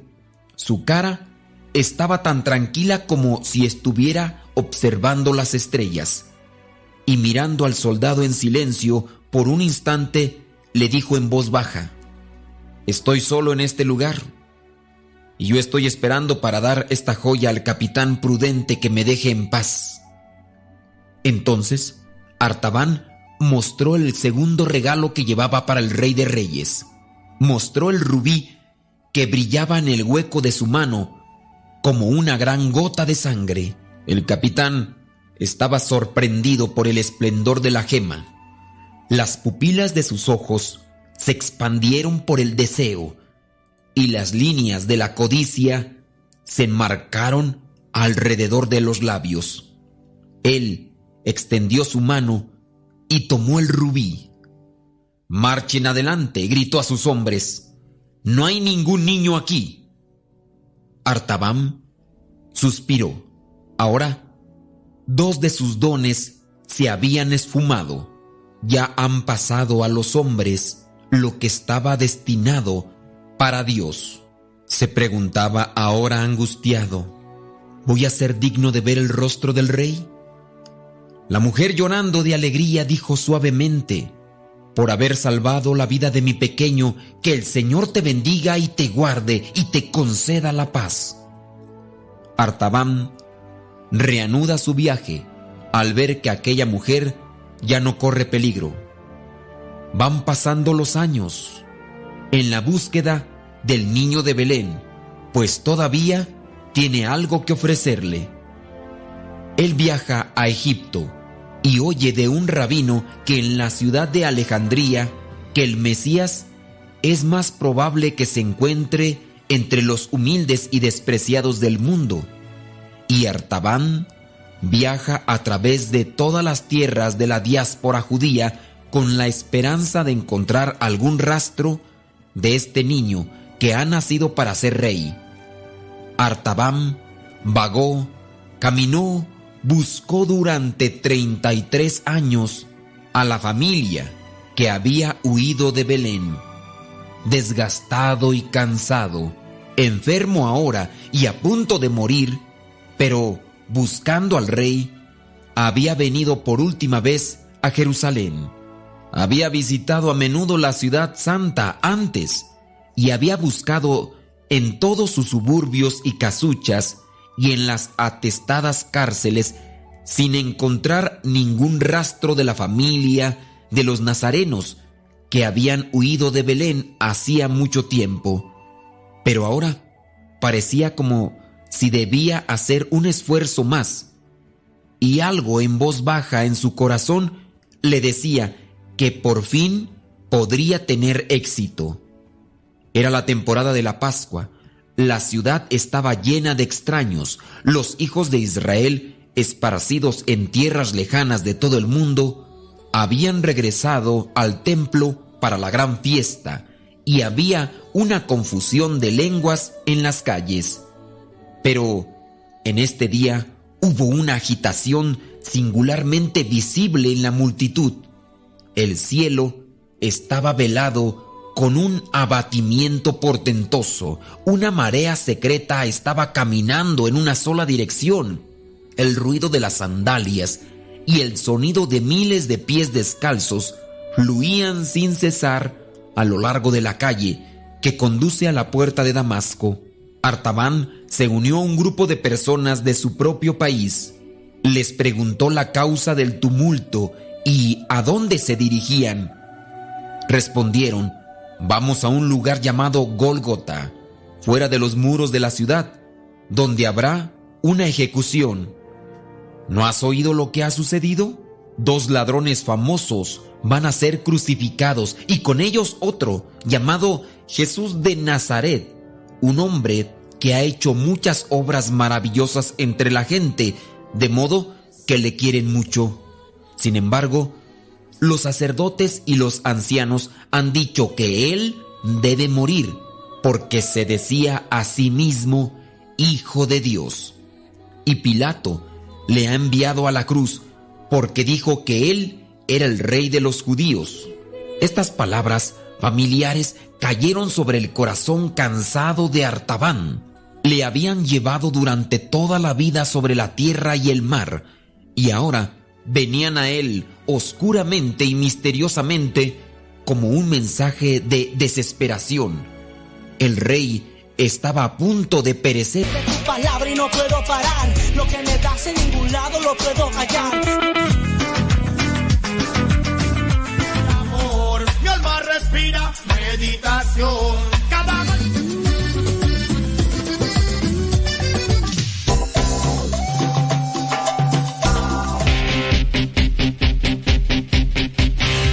En oración quiero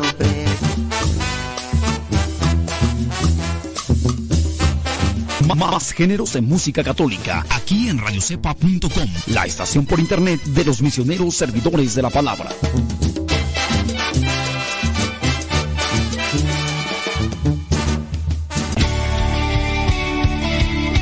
Padre muerto. Hola, aquí estoy. ¿Me escuchas? No. Yo sé, te escucha, no. Yo. Adiós.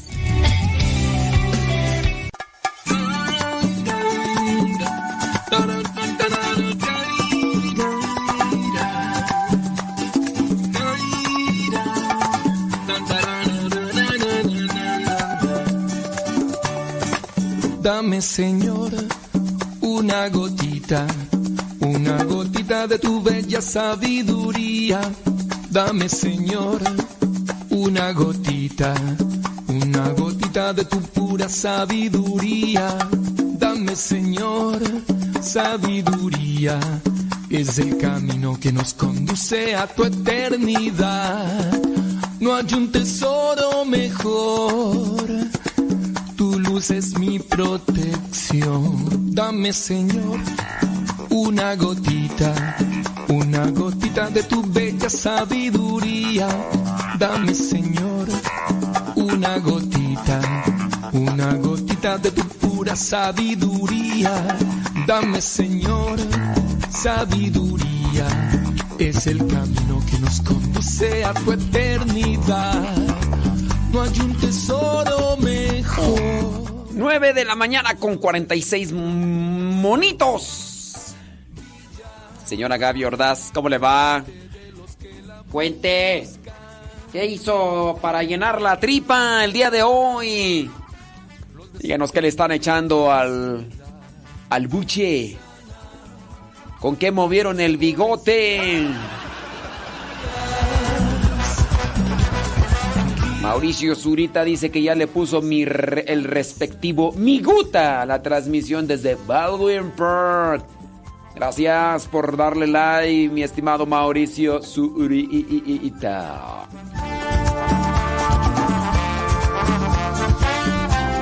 Alicia Arias dice echándole galleta, escuchando a todo volumen. Dice que nos escuchan en una tienda de abarrotes, allá en Apaseo el Grande. Alicia Arias Olvera, gracias por subirle a la radio, igual que Irma allá en Puebla, a los que nos escuchan en, en las tiendas, establecimientos y que le suben a la radio es para que la gente escuche. Algunos de ustedes que tengan la posibilidad ahí en la estética, en la cocina, como la señora Gloria allá en Morelia, que se encuentra ahí moviéndole a la comida para que salga sabrosa. Y, y, pues está con todo, con todo. Échale, señora Gloria. No, no sea chico, pale. Sabiduría es el camino que nos conduce a tu eternidad. No hay un tesoro mejor. No sé qué sea una chapatita, Leito Rojas. Dice que una chapatita. Sabrá Dios qué trujería será eso. ¿Qué es una chapatita tú? sabiduría. Tum, tum, tum. Dame, dame, dame, mi Señor. Lléname de paz, dame sabiduría para pichar. Dame, dame, dame, mi Señor. Dame sabiduría. Dame, dame, dame, mi Señor. Dame, Señor.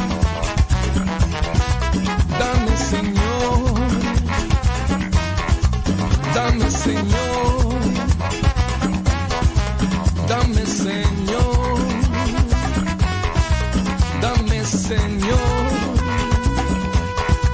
dame Señor,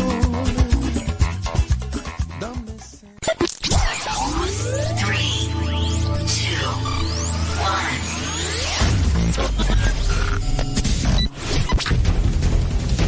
Desde agosto del 2009 comenzamos a transmitir. Gracias a Dios y gracias a ti. Radio Cepa, una radio que forma e informa.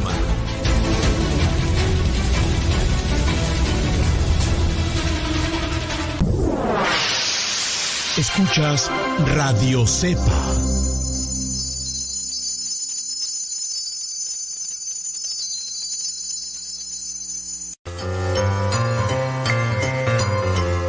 ¿Ya estás listo para la trivia el día de hoy? Pues vamos con ella.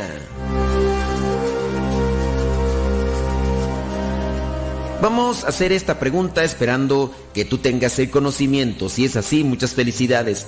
Dime, ¿a qué apóstol se le llamaba el cananita o el cananeo? ¿A qué apóstol o discípulo de Jesús se le llamaba el cananeo o el cananita? Se le decía así a Andrés, se le decía así a Tomás o se le decía así a Simón. ¿A qué apóstol se le decía el cananeo o el cananita? Se le decía a Andrés, se le decía así a Tomás o se le decía así a Simón.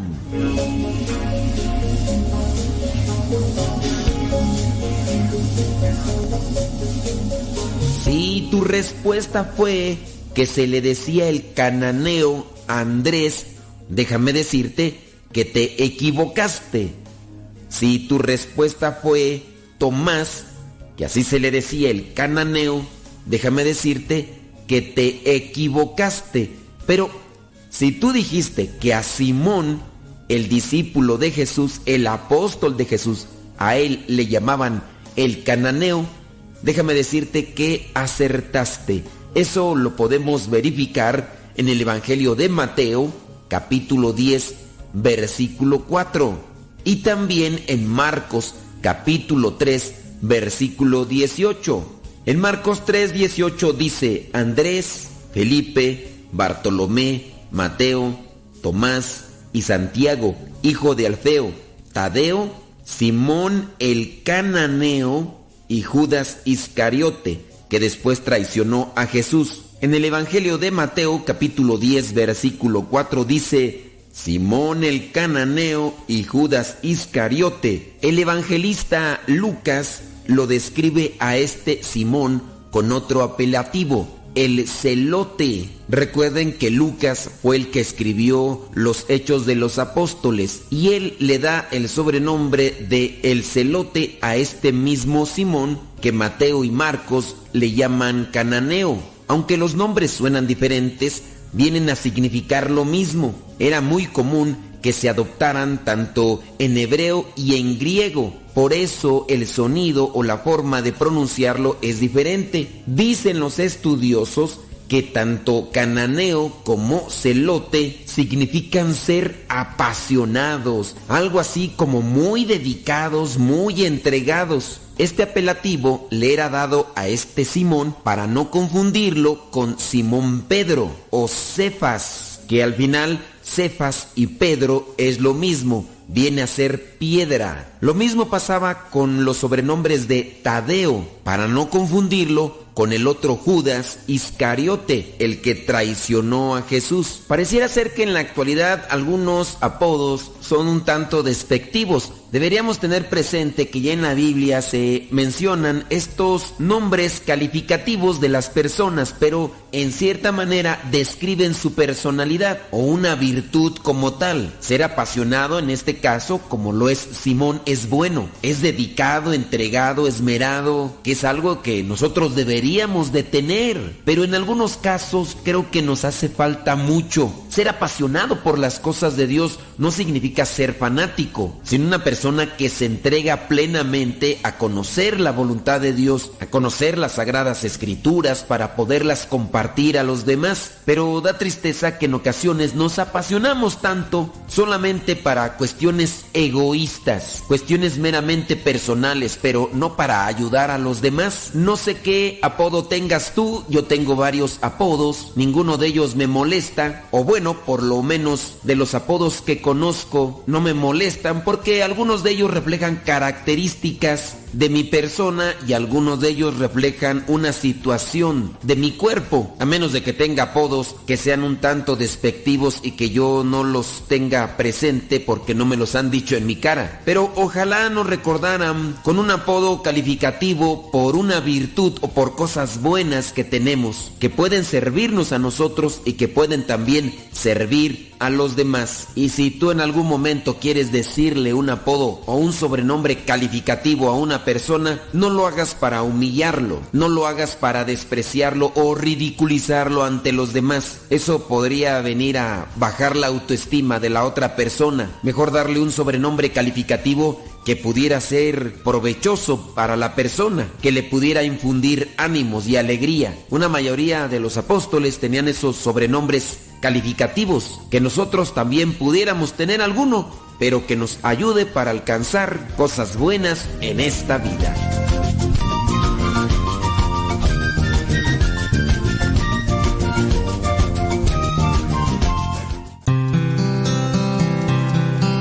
El tiempo que pierdes hoy es tiempo perdido para siempre. Escuchas Radio Cepa.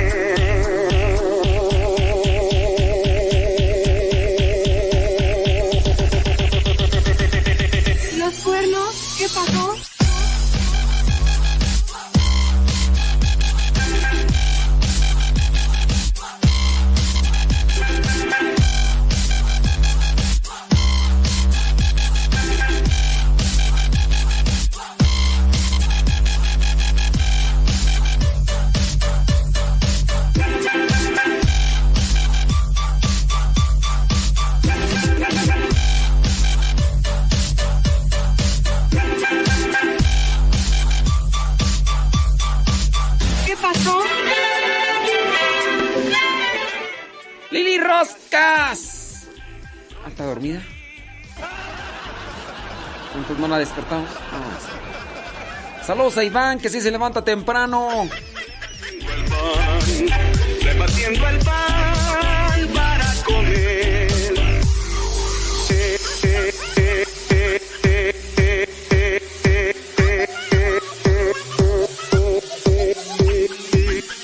Oye, ¿y no hay chapata integral?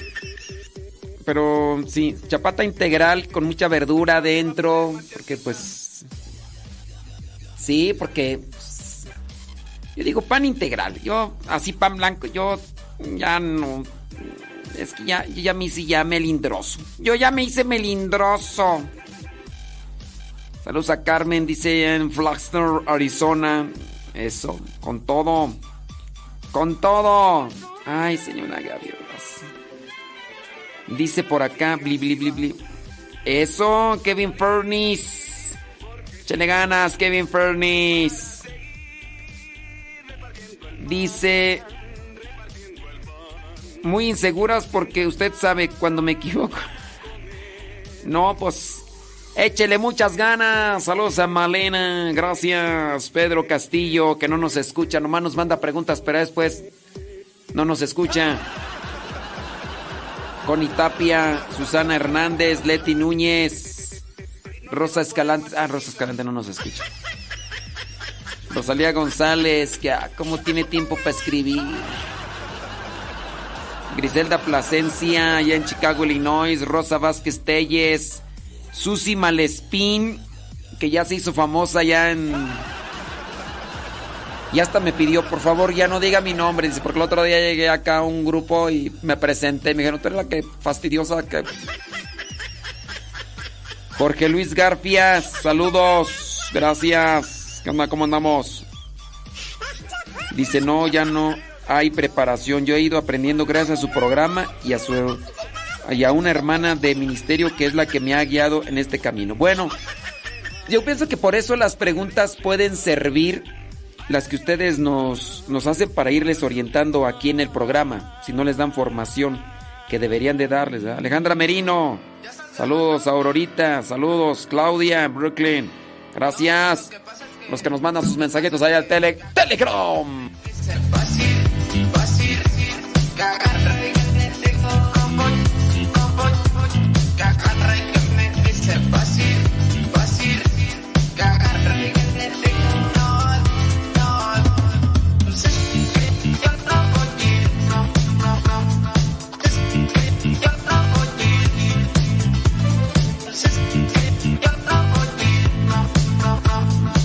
Rosita Juárez desde Nesa, Nezahualcóyotl, dice el estado, eso, dice, mm, mándeme las bendiciones porque dice que hoy es su cumpleaños, Rosita Juárez.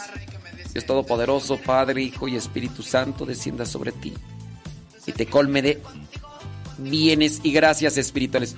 Oye, Rosita Juárez, pues el sábado, el sábado andaba allí en Nesa, Nesa, Nesa, Nesa que ta, ta, ta, ta, Tesa, Nesa. Ahí anduve Nesa, en la parroquia de las maravillas, parroquia muy grande. Ya había estado hace muchos años, hace muchos años había estado por ahí por la parroquia de las maravillas, pero como seminarista, como novicio, por ahí había andado.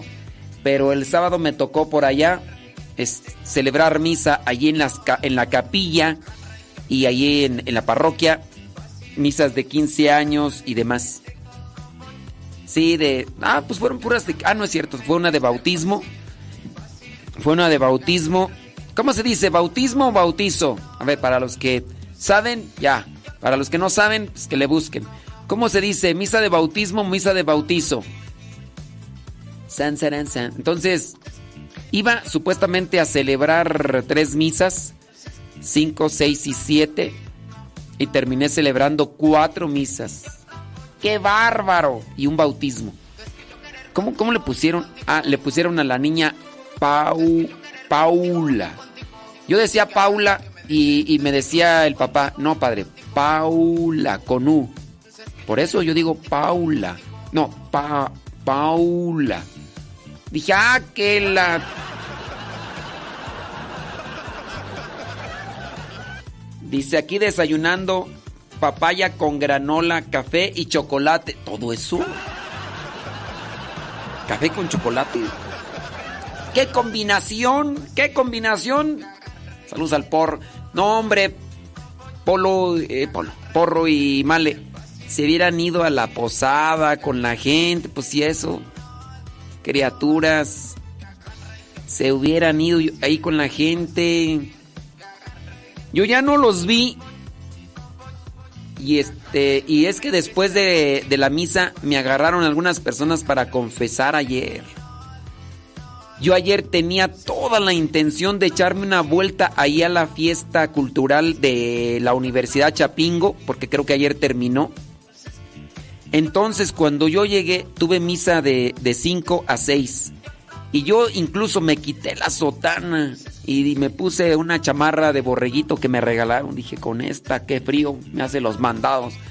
Dije, ahorita me voy a paso veloz de aquí hasta la Universidad Chapingo, me meto, he hecho un recorrido rápido y me regreso.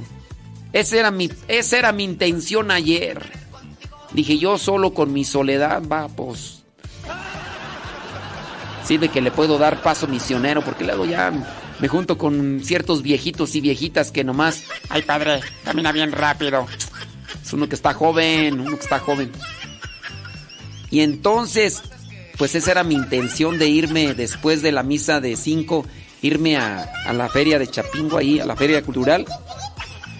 Ya estaban tres personas allá afuera en la sacristía. Me puede confesar, padre. Le dije, no. Ustedes nomás ven burro y se les antoja viaje. Ay, Dios mío santo, pues bueno, se me removió la conciencia y dije, ¿por qué? ¿Y por qué? ¿Por qué? Y entonces, pues ya, que confieso tres. No, hombre, que llega la mata. ¿Y eso qué? ¿Quién sabe quién? Llegó familias y esto y lo otro. Y al final no pude terminar a toda la mantada. Le dije, oiga, pues ya son las siete. Con más, confiéseme a mí. Dije, ya son las siete cinco. Y ya le dije, no, ya son siete cinco, ya no. Dije, después de misa. Terminé la misa, me dijeron que rápido porque cierta persona, que por cierto no fue, hasta hice la misa rápido, me la aventé de 55 minutos. 55 minutos, esa fue rápida porque... Y entonces, este, terminé la misa. Y ya lleg- llega una persona por ahí, me puede confesar, dije, oh, que la canción.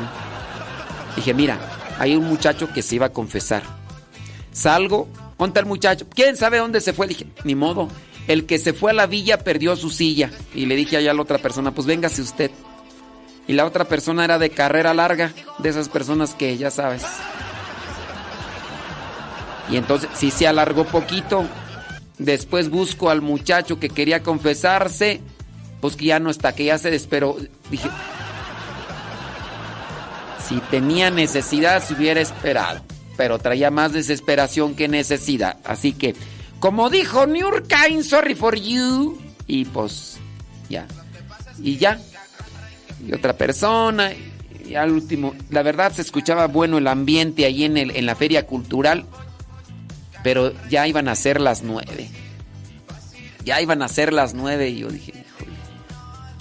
No, ya mejor me voy porque todavía me falta acomodar el evangelio y así como voy, si llego a las nueve, nueve y media, en la que le echo algo a la tripa, ya me dieron una fracción, dije voy a estar terminando por a las once y media. No, criatura. Que llego y que me voy aquí a la posada de aquí. Como había argüende, y había argüende, grabé, y después que había piñatas. Me- no, terminó el argüende y yo pensé que ahí había acabado todo. Me vengo para acá para lo de preparar el evangelio y que escucho que había argüende aquí en, en los jardines de aquí de la casa de retiros y que me asomo. Dije, hay piñata. Dije, pues ni modo, vamos a grabar. Ay, hasta las 12 y fracción vine terminando. Y ahora en la mañana a las 5 y fracción cuando me levanté, dolorazo de cabeza, dije, ¿vuelves? Y eso que no tomé nada que me afectara en mi dolor, para mi dolor de cabeza. Pero bueno, así pasa cuando sucede. Son las 10 de la mañana con... Sí, sí, sí, 7 minutos. Male y Porro se hubieran ido a la feria cultural ahí. Es una feria familiar. Hay música, este, antojitos mexicanos, artesanías. ¡Uts! Cobran como 35. No, bueno, hace dos años cuando había, cobran como 35, 40 pesos. Pero, pues sí, uno puede conocer muchas artesanías y puestos y, y luego hay festival ahí cultural y todo. y- yo tenía ganas de ir, pero pues unos son mis planes y otros Son los que nomás ven burro y se les antoja viaje, pero bueno. Dijo la señora aquella, dice, ¿para qué se hacía cura? ¿Quién se lo manda? Dije, ahora resulta que, en fin, en fin. Bueno, ni modo, ni modo. Ahí será para el próximo año. Si Dios nos presta vida, ¿verdad, porro? Desde Phoenix, Arizona. Échale Ferrer. Un solo al padre Modesto Lule. Al padre Eduard Gilbert. A mi padrecito Cueto.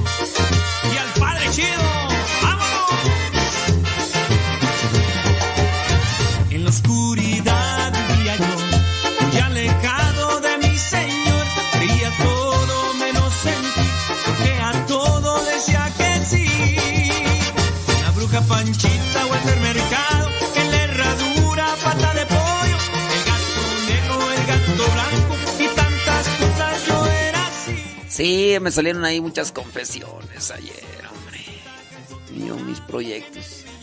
Y ya, ya, ya, lo bueno que ya cua- cuando salimos ya ahí de la capilla ahí de Boyeros, ya no, ya no había gente, ya nomás nos estaban esperando ahí.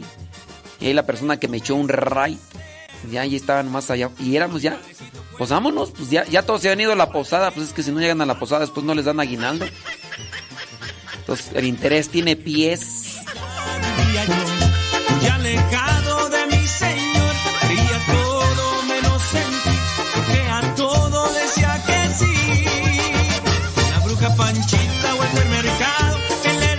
Saludos a la tía Winnie.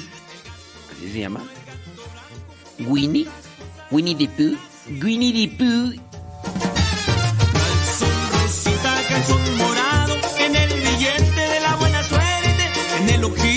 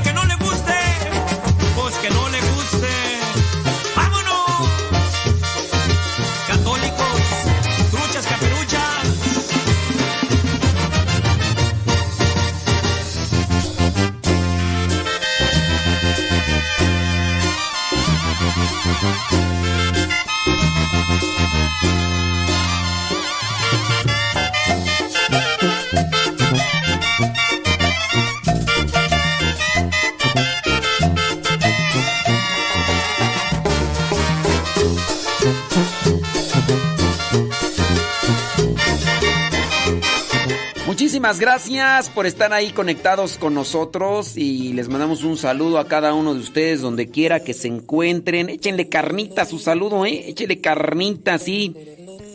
Haga un comentario porque nada más dice, lo estamos escuchando, pues ¿qué es eso? No, póngale ahí.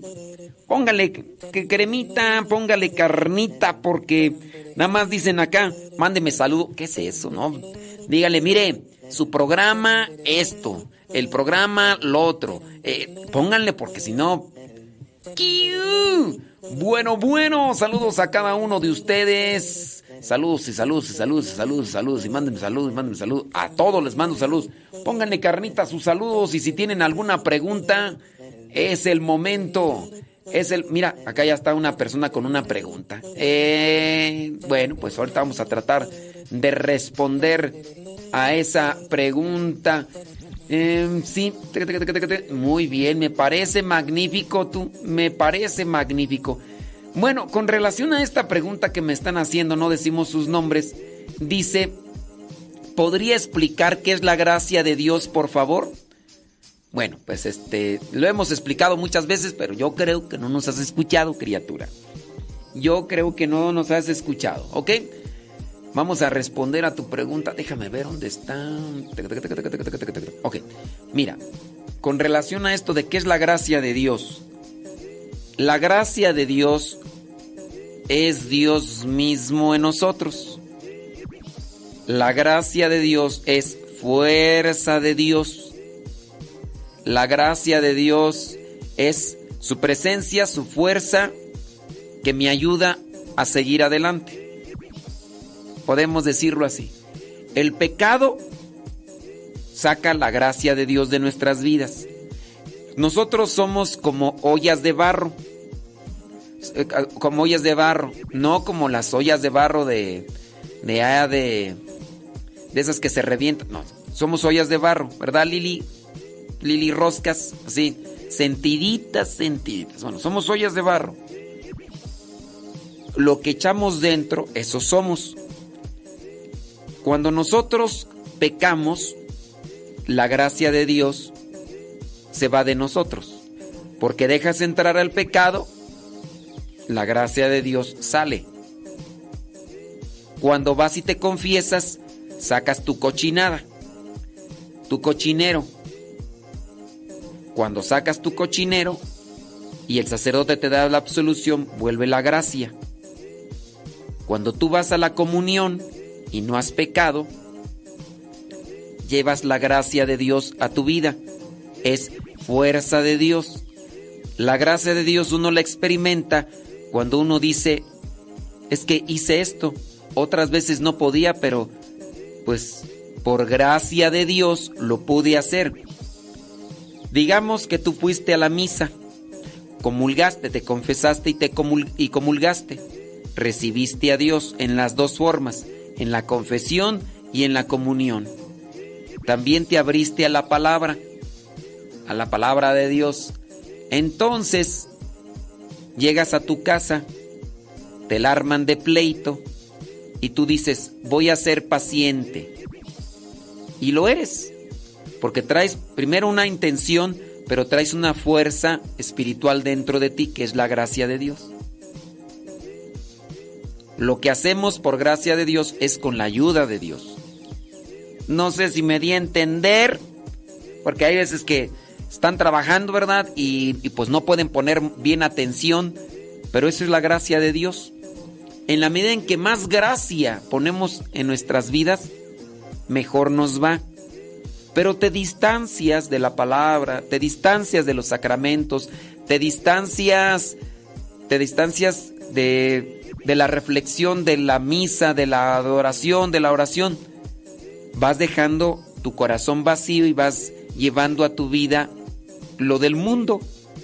Y después hay personas que dicen, es que no sé, no me puedo controlar, soy bien neurótico, soy bien neurótica. Pues sí, porque no dejas entrar a Dios a tu vida. Le das más vueltas a los asuntos del mundo en tu cabeza y le das menos tiempo a las cosas de Dios. Solamente revísenlo. Ustedes, los que le dan ese tiempo a Dios, pueden mantenerse firmes ante esas debilidades que tienen. Si no le damos tiempo a Dios, tú vas al grupo, tú vas a los sacramentos, tú vas a la oración en sus diferentes tiempos. No digo que te la pases todo el día, pero dale durante el día su tiempo a Dios. Te levantas en la mañana, dale 10, 15 minutos, pero así pleno. A mediodía, dale otro tiempo a Dios. Te llenas de su gracia espiritual y te mantienes firme, decidido, eh, así convencido de decirle no a esas cosas que son el pecado. Ah, pero ya no vas a misa, ya no haces oración, ya no te confiesas. ¿Y qué pasa? Conscientes pensamientos, conscientes actitudes, sentimientos, y empiezas con tu gritadera. O puede ser que sí vayas a misa, pero estás revisando el teléfono, estás revisando tu, tu reloj inteligente, te estás ahí este, mirando a ver quién entra, quién sale. Puede ser que incluso vayas a misa y estés ahí en la forma de coordinación de, de, una actividad y por estar en apostolado no le pones atención a la misa. Entonces, si vas, pero pues no, no, no, no dejas que Dios entre a tu vida en la reflexión, en la oración. Pues hay que tener mucho cuidado y de esa manera te puedes fortalecer para hacerle frente a las cosas. Tenía una idea de la gracia de Dios con el oficio de lectura de ahora y su explicación me quedó más claro. Bueno, pues ahora vívelo porque pues tener la idea en la cabeza y no ponerla en práctica es una ayuda a medias. Es una ayuda a medias, ¿ok? Eh, dice por acá una persona, Señor, ya no sé vivir sin tu gracia. Bueno, este, no me gusta que me digan a mí, Señor, ¿verdad? Pero pues, como quiera, pues ya estoy, ya estoy betabel, ¿verdad? Entonces está bien, pues ya si me dice Señor, pues ni modo, ¿verdad? ¿Qué le vamos a decir acá? Dice, por ejemplo, acá una persona, eh, pregunta. Dice, escuchando a un padre que ya falleció, dijo que cuando uno peca perdemos todo lo que habíamos ganado. Y mi pregunta es, entonces mis oraciones o mis limosnas ya no las, no, ya no les aprovecho porque eh, por las que ofrecí. Miren, cuando uno peca, cuando uno peca, deja entrar uno el pecado a su vida lo que yo he hecho, lo que yo he realizado eh, o lo que he ganado con relación a la gracia, porque ya domina el pecado. Es decir, el pecado allí, lo que yo había ganado como gracia, ya no está. Eh, imagínate un, un frasco. Este frasco, una botellita por aquí, no encuentro. Un frasco. Tú lo limpias, te confiesas y te dan la absolución y después comulgas. Lo llenaste de gracia, de Dios. Después tú pecas. Pero cuando dejas entrar el pecado a tu vida, la gracia, lo que habías ganado, lo pierdes. Ya no lo tienes. Porque dejaste entrar ahora el pecado a tu vida. Eso es. Eso es. Sí, si ya tú quieres decir las oraciones y las limosnas, ya no las aprovecho, pues Aquí no es tanto las oraciones o las limosnas, porque eso solamente vendría a ser un resultado de la gracia de Dios. Si hay gracia de Dios, entonces hay verdadera caridad. La limosna es un resultado de la presencia de Dios en tus vidas, porque la limosna es caridad. Si está Dios en tu vida, hay caridad. Tú en la oración lo que haces es pedir. No, las, las oraciones no es un no es un, algo eh, que, que, obtienes. No, es mi petición. ¿Cómo vas a perder una oración que hiciste? Yo te dirigí un saludo. ¿Cómo voy a perder yo ese saludo si solamente fue una mención? No, las, esas cosas como tal no se pierden. Lo que se pierde es aquello que vendría a ser como regalo de Dios que recibimos, que en este caso es su gracia. No sé si me di a entender.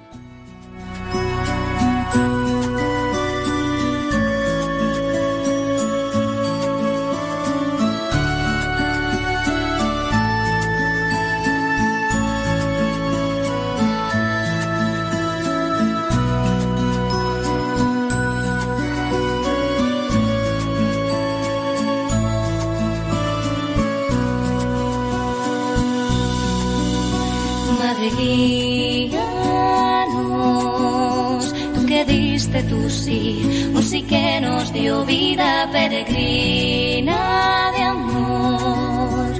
Visitaste a Isabel proclamando la grandeza de Dios nuestro Señor. La esperanza en tu vientre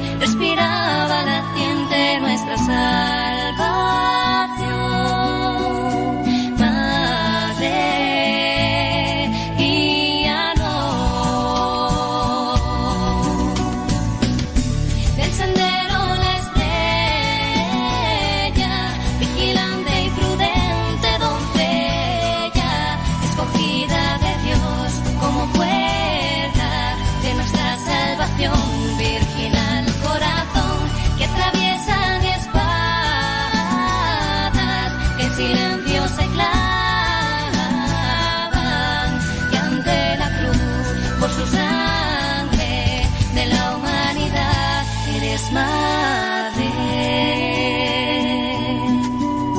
madre guíanos,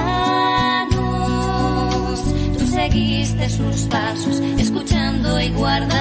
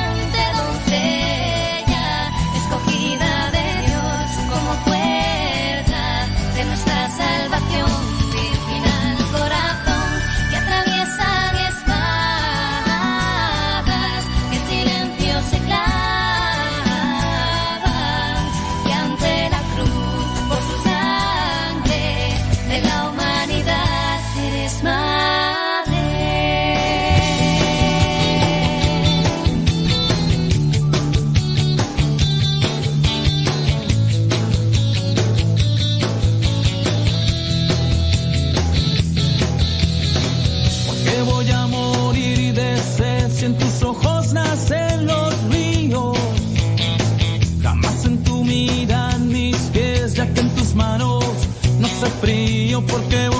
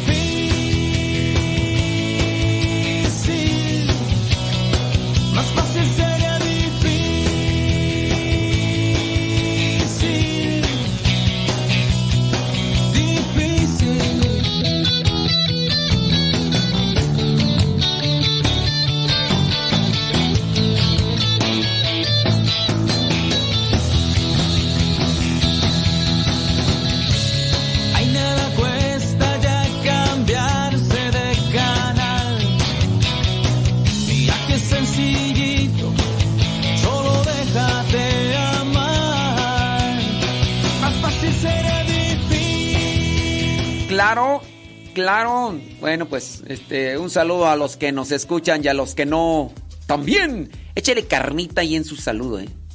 Échele carnita ahí en su saludo. Ay, Lili Roscas. Ay, la presidenta de las Toxics. Toxics. Y ella misma lo dice, ¿eh? para que no digan que yo soy el Toxic. Toxic. Ay, Lili Roscas. Déjame ver por acá quién le echa carnita a sus mensajes. ¿Quién le echa carnita a su saludo? Dice, escuchando el programa mientras hago un arroz y preparo la masa para hacer gorditas de azúcar. Allá en Springfield, Oregon, dice Betty Galván. Válgame Dios santo. Gorditas de azúcar. Este, ténganle cuidado al azúcar, ¿eh? Yo ya me hice muy melindroso. Ya me hice yo muy melindroso. O sea, sí hay que echarle azúcar al cuerpo, pero acuérdense que de, de las adicciones que toma el cuerpo, ya sea por café, ya sea por aceite, ya sea por carbohidratos. ¿Quién de ustedes no podrá decir que incluso tiene esa adicción al pan? Que no puede dejar el pan. Ve el pan y se hasta se le aflojan las muelas del juicio. hola, hola, hola, Lili Roscas. Sí, se. ¡Ay, pan! ¡Ay! No, hombre. Ya tienen un paladar exquisito para el pan. Pero acuérdense que también el pan, del pan se hace vicio, del azúcar se hace vicio. Y. Pues ya. Venga, mandarle un saludo allá a la señora Guadalupe Vázquez y al señor Jaime. Bueno, el señor Jaime creo que no nos escucha, ¿verdad? Va, ahora, Santa Madre de Dios. Creo que no nos escucha el señor Jaime o sino, pero la señora eh, eh, Guadalupe Velázquez, allá en la Ciudad de México. ¿Qué dice tú? Sí, este. Ella hace, hace un tiempo pidió de regalo de cumpleaños. Pidió de regalo de cumpleaños de vernos a conocer. Y fue que la conocimos. Ella les dijo a su familia, Ay, ni vayan a empezar con sus cosas. Yo lo que pido de regalo de cumpleaños es que me lleven a conocer al Padre Modesto, porque su programa me ha ayudado mucho. Yo antes tenía un temperamento de los mil diablos. Hoy nomás traigo 800. 800. Antes eran mil, hoy 800. Y yo... Y yo... Y yo entonces estoy muy agradecida, muy agradecida. Y fue así que conocimos a la señora Lupita. Yo le agradezco mucho, este, también que, pues bueno, ella tiene muchas muestras de, de agradecimiento para con su servidor y, desde hace algún tiempo ya, pues ya le ubicamos. También incluso en algún momento, como está aquí en la Ciudad de México, está cerca, entonces ya un día dice, oiga, pues va a ser la misa de, de 15 años de Teresita. Teresita, vente, vamos a bailar. Teresita. Entonces, dice que me preguntó que si pudiera celebrar la misa de donde iba a hacer los 15 años de Teresita. Le dije, no, pues sí. Clarín Cornetas. Y allí estuvimos y ya conocimos ahí a la familia y a los hijos y a la hija y a las, a las hijas, porque tiene dos y dos chamacos. Bueno, pues saludos a señor Jaime y a la señora eh, Lupita allá en la Ciudad de México. Dice, a mí no me manda saludos, dice Liz de, de Fowler, California. Fowler, es que Liz, no, no le pones carnita ahí a tu, a tu mensaje, nada más quieres puros saludos. Liz, ponle carnita, pon... Yo lo estoy escuchando, su programa me ha servido para esto, su programa esto, un comentario, Liz. Échenle carnita, mija, pues es que... ¿Cómo está eso? Que pues, pues nomás no, pues sí. Buenos días, Chuy. Qué milagro. Qué milagro que te asomas por acá. ¿Qué pasotes con tus zapatotes? Oiga, por ahí tenemos una pregunta que nos hacía una persona. Dicen, eh, dice, ¿y cuando las personas no están casadas y no pueden comulgar, reciben la gracia? A ver, las personas no están casadas y no pueden comulgar, no reciben la gracia. ¿Cómo, cómo decirlo? O sea, para que no. Para que no se escuche feo esto. Déjenme, déjenme acomodar una, una respuesta que no sea eh, dolorosa. ¿Cómo darles una respuesta que no sea dolorosa? A ver, miren. Dice, dice esta persona, y cuando las personas no están casadas y no pueden comulgar, ¿no reciben la gracia? Ok. Tú estás sucia o sucio porque has trabajado, has sudado, estás así, tienes varios días, sigues trabajando, el polvo, la tierra, sigues sudando. Mi pregunta, ¿puedes estar limpio o limpia si no te puedes bañar? Si no te puedes bañar y sigues en este ambiente de suciedad, ¿puedes estar limpio o limpia? Pregunta, ¿puedes estar limpio o limpia cuando no te puedes bañar? O quizá no quieres bañarte. Puedes, pero no quieres bañarte. ¿Puedes estar limpio o limpia? Tum. Sí, yo entiendo. Una persona que a lo mejor no se puede bañar, se lava la carita con agua y con jabón, como lo hace el muñeco ping-pong. Pero eso de lavarte la carita no es estar bañado. Sí. Es un baño ruso. no es estar bañado. Entonces, pues no, o sea, al buen entendedor pocas palabras. No es discriminación. No, no, no, no. Sí se puede, se puede lavar la cara, pero a lo mejor le pueden lavar las manos, pero eso no le podríamos decir que está limpio. Una persona que está en el hospital no se puede bañar. ¿Qué hacen los enfermeros, los que están atendiendo? Pues con un trapo, ¿verdad? Le pasan por donde pueden. ¿Eso es bañarlo?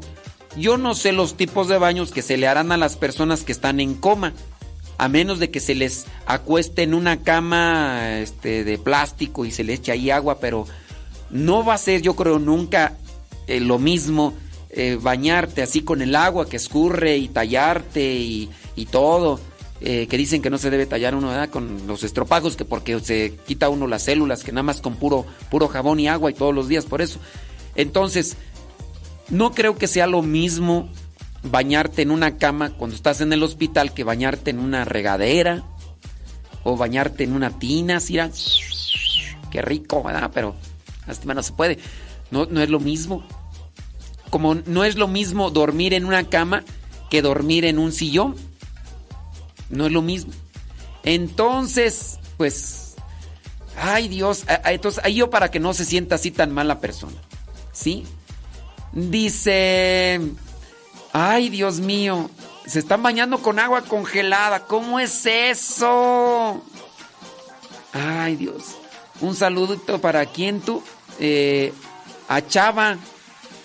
Dice que él es mi fan. Saludos a Chava y a Martín. Martín. Martín Villaseñor, que fue quien me dio los cursos bíblicos y que fue una pieza importante para que yo pudiera conocer eh, el carisma de los misioneros servidores de la palabra y también para que pudiera conocer más a Dios. Es una pieza importante en, en esta vocación que tengo. Entonces, saludos a Martín Villaseñor y a Chava. ¿Quién, quién sabe este, dónde y cómo nos conoce? Pero un saludo a Chava y también a Chuy, Margarita Villaseñor, que por ahí nos están escuchando.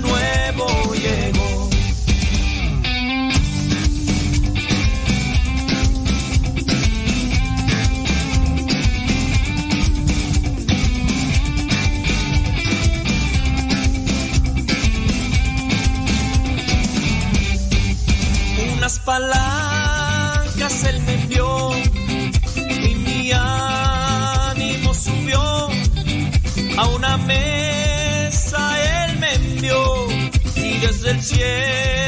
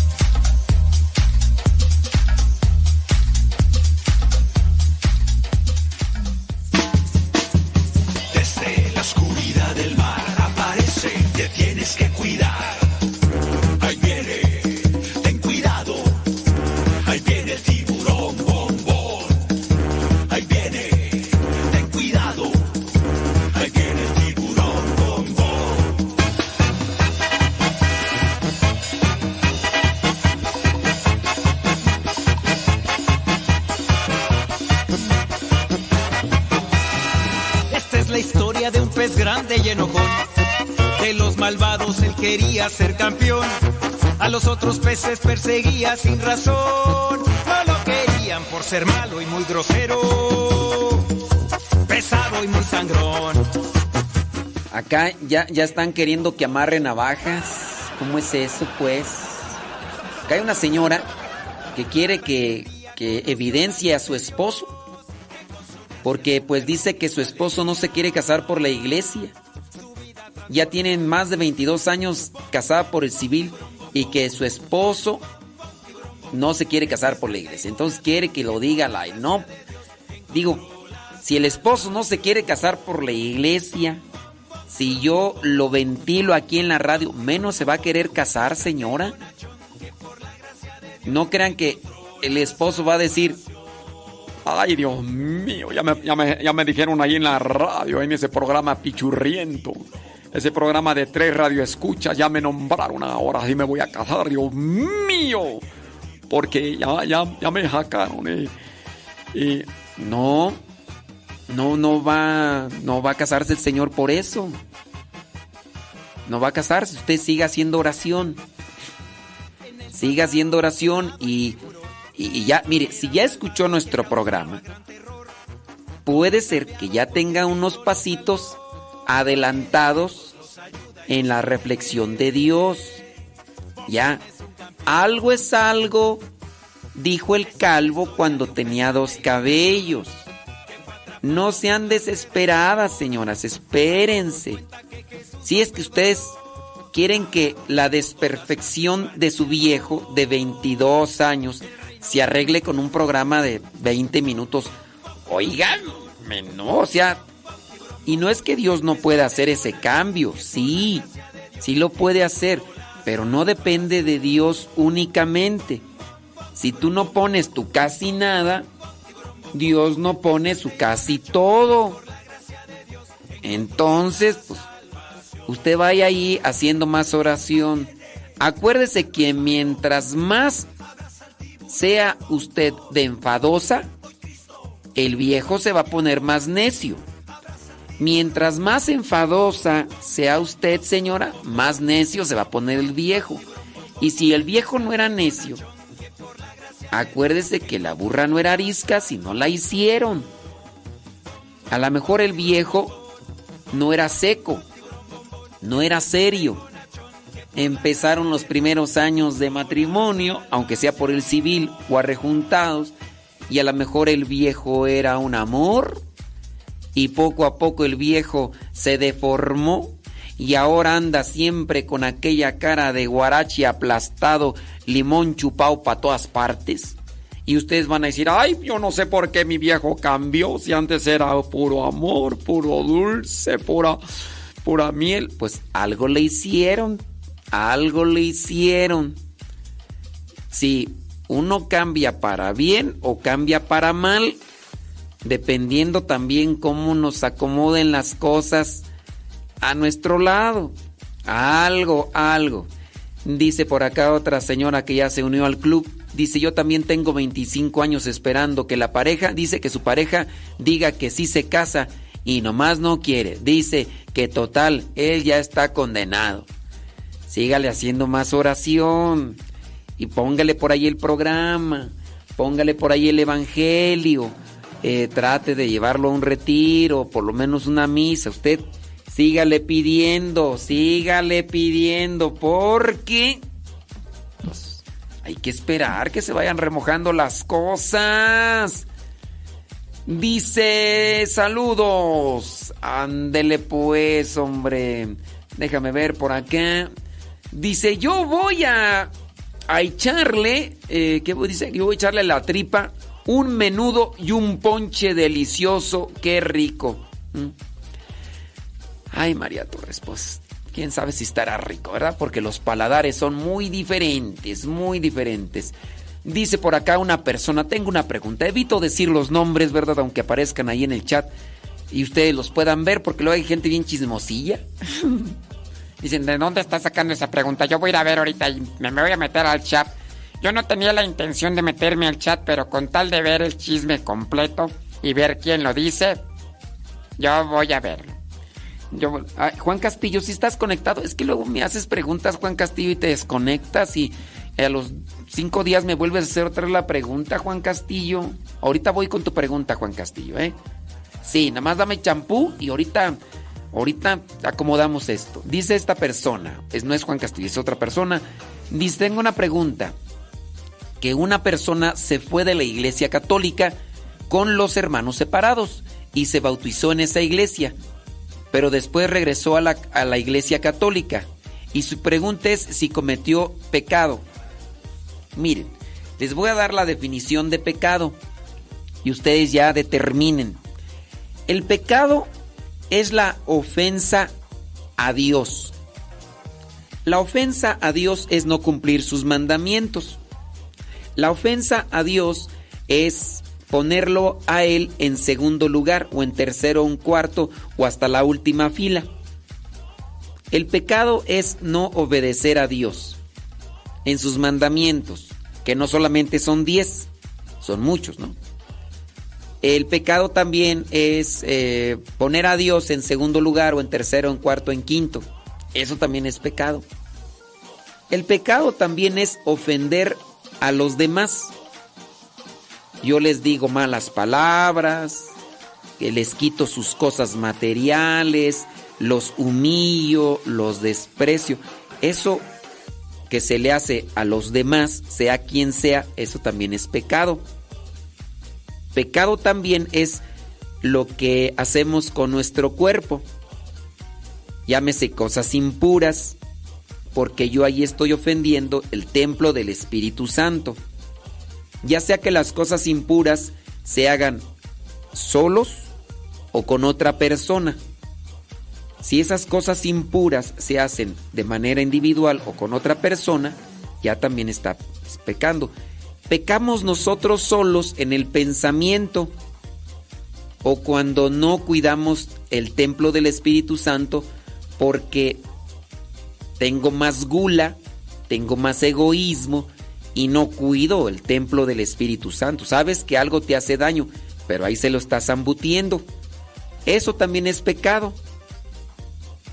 Analiza con estas definiciones de pecado si tu compañero cometió pecado. Analízalo. Y si no alcanzaste a escribir bien todas estas definiciones, eh, ahí dale, regrésale ahí al programa y ya después este, las apuntas y define. Para no estarte nada más diciendo con relación a la actitud de tu compañero, de tu hermano de comunidad que se fue de la iglesia católica. Eso que también te sirva para ti. Y pues bueno, yo creo que más que estar fiscalizando quién en nuestra familia o en nuestra comunidad cometió pecado o quién no, creo que tenemos que enfocarnos más en nosotros. Yo, yo, yo he cometido pecado y, y este hermano, si nos está escuchando, pues que analice con base a la definición de pecado esto que les, que les estoy diciendo. Y si cometió pecado, bueno, pues ahí, ahí ya hay que ir a confesarse para recobrar la gracia de Dios. All rise, all rise, ¿ok? Porque pues sí, no nada más te puedo decir, no, sí cometió pecado, ¿no? Acuérdate, el pecado, la definición de pecado, ofensa a Dios, ofensa a los hermanos, ofensa a mi cuerpo. ¿Y yo cometí pecado? Dice por acá una persona, dice, Padre, hacer la coronilla de la misericordia es me ayuda para dedicarle unos minutos a Dios sobre lo que está jalando para atender la misericordia de Dios. Ay, no. Ahí sí voy a decir su nombre. Carmela Álvarez, no le entiendo a tu pregunta, Carmela. Hacer la coronilla de la misericordia es me ayuda para dedicarle unos minutos a Dios. Este, Carmela Álvarez, vuélveme a escribir tu pregunta. Sí, porque, pues bueno, esa pregunta, pues no, no, pero sí, es que no le entiendo. A ver, desglósamela un poquito mejor, así.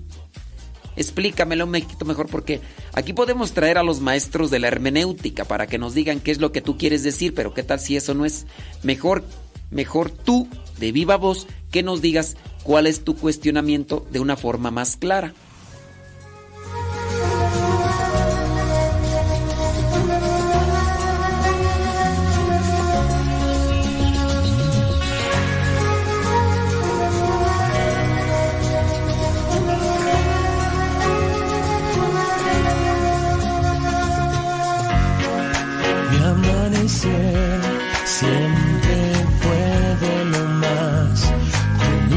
Corriente que hay. Sí, siempre le doy gracias a Dios por cada nuevo día, aún más hoy que mi amanecer no es el mismo que solía ser.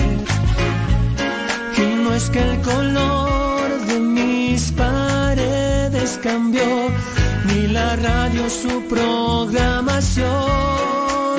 No, no. Hoy voy a verte estoy pendiente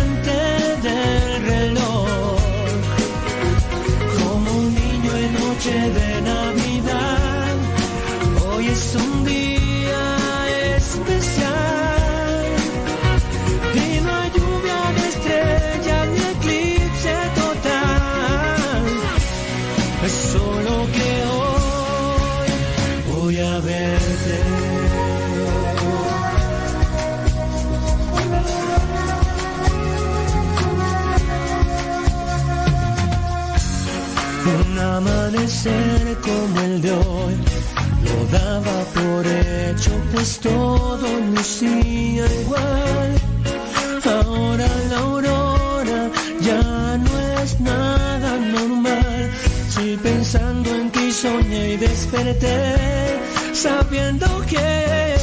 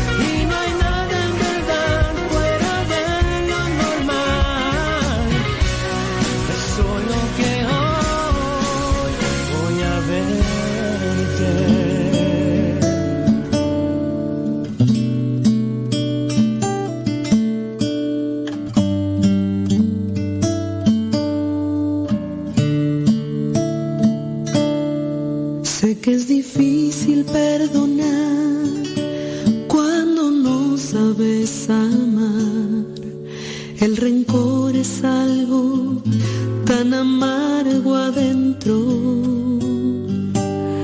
No te dejas sonreír, ya no puedes vivir. Porque no dejas eso atrás y empiezas a amar. Alguien que te amó, su propia vida la entregó que fueras libre de este cautiverio. Él perdonó a los demás sin importar. Pues sí, hombre, así es. No, ustedes. Si es que nada más dice que, que, que- que me quieren saludar. No, ustedes manden su mensajito, pero póngale carnita al saludo. Es que si nomás me dicen, mándeme un saludo, no, póngale ahí carnita. Mira, por ejemplo, acá una persona dice bli bli bli. Muy bien. Me manda una foto con un pedazo de carne y dice, aquí va mi saludo con carne. Ay, qué chistositos, ¿eh? Qué chistositos. Dice, por ejemplo, acá, dice, padre, Cada día me gustan más sus programas. Ay, Dios. Ah, bien. bueno, este, de gustarte, está bien. Pero lo mejor será que te ayuden. Porque si no, si no cambias de actitud, pues yo lo que quiero es que cambiemos de actitud. Todos yo trato de cambiar. Y ojalá y cambies. Que ya no seas tan tóxico y ya no seas tan tóxica. Tóxica. Porque te imaginas que entre más viejos, más tóxicos. Ay, no. No, no. Si de joven a veces no se le aguanta. Ya cuando uno se hace chochillo, pues no. No, imagínate ya bien viejillo. O bien viejilla y bien tóxico. Uy. No, no, no. Una pregunta, ¿cómo le puedo hacer para meterme a la página? Es que quiero estar en el grupo. ¿Cuál grupo tú? Dice, me conecto por... eh, pero ¿cuál grupo tú? ¿Cuál grupo quiere estar o qué? Pues es que yo no sé qué, el grupo, grupo firme o grupo... Pues sí, ustedes que ustedes piensan que tenemos una conexión mental y que ya yo sé de lo que me están hablando. No. No. Pues sí. Dice, ¿por qué los padrinos para cualquiera de los sacramentos tienen que estar casados? No. No, ahí sí estás mal. Los padrinos pueden ser solteros. Y si no están solteros y están viviendo ya en unión libre, si están viviendo en unión libre, están, están viviendo en pecado. Y uno de los requisitos es que sean congruentes. Uno de los requisitos de los padrinos es que sean congruentes con su fe. Esa es la cuestión. Entonces, congruentes es vivir lo que vivo. Vivir lo que vivo. Si yo vivo, a ver, vivir lo que vivo. ¡Ay, estás más sonso! Vivir mi fe. Vivir lo que digo, no vivir lo que vivo. ¡Ay! Estás más guato, nomás porque no estás más viejo. Estás más viejo. Entonces, este. Vivir lo que digo. Vivir lo que digo. Sí, eso es ser congruentes. Yo digo que soy católico, cristiano católico. Tengo entonces que vivir lo que digo que soy. A ver, una persona que está viviendo en unión libre, ¿está pegándose a vivir como Dios quiere? Una persona que está viviendo en unión libre, ¿está viviendo conforme a lo que pide Dios? La respuesta es no. Entonces no es congruente. No es congruente alguien que se dedi- dedique a ser nutriólogo y que dé recetas, que dé y que nomás esa persona para su forma de alimentación tenga todo desordenado. No hay congruencia.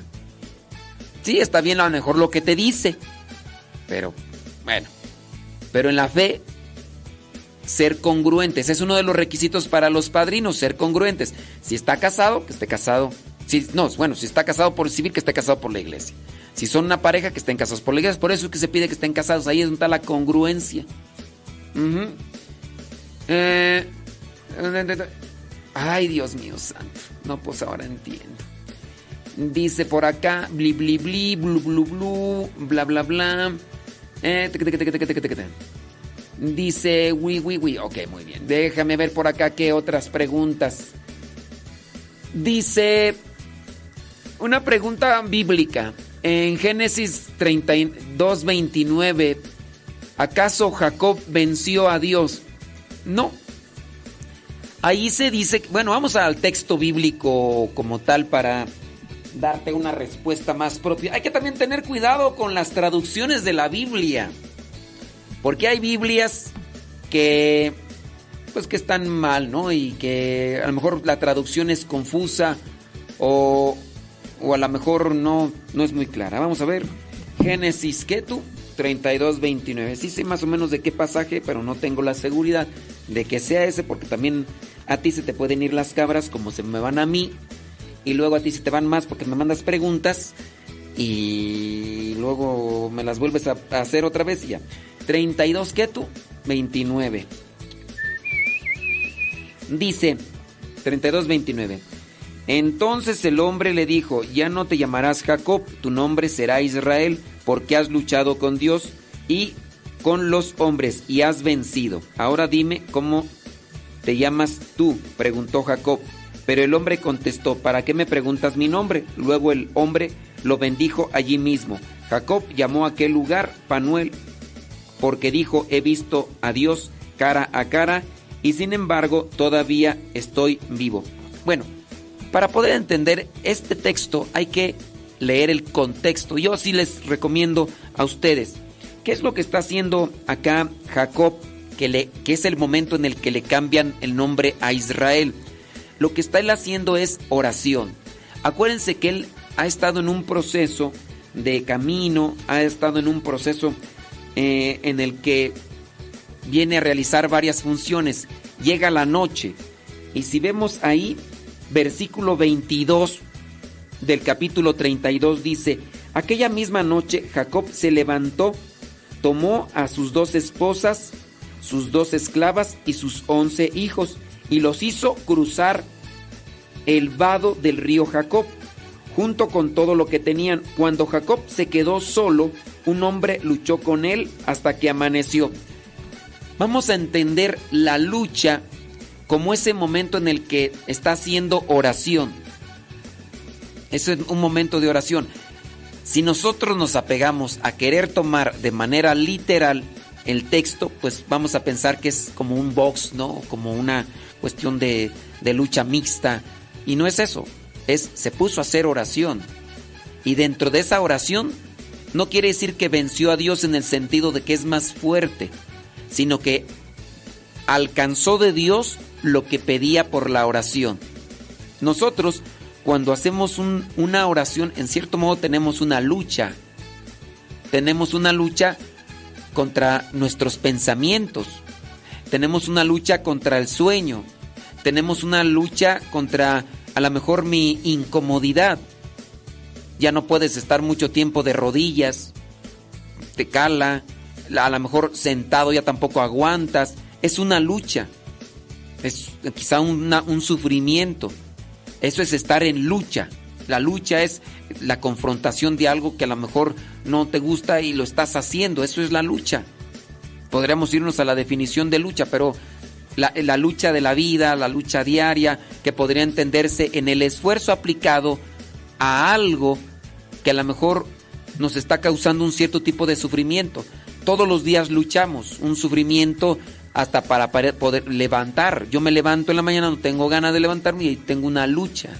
Ay, no, la palabra lucha es solamente agarrarse a guamazos. Y aquí dice que se agarró a guamazos con Dios. Pues no. Es el momento de oración que tiene en este caso Jacob. Porque él está queriendo cumplir con la voluntad de Dios. Esto, está enfrascado en ese momento de, de oración.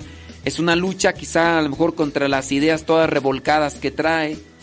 Y al final alcanza y vence. Alcanza lo que está buscando de Dios. No es que haya dominado a Dios y yo soy más fuerte que tú. No. Alcanzó de Dios lo que estaba buscando.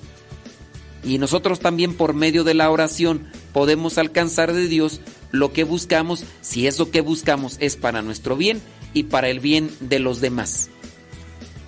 No sé si con esta corta explicación te haya quedado claro el dilema, pero ahí te lo dejo.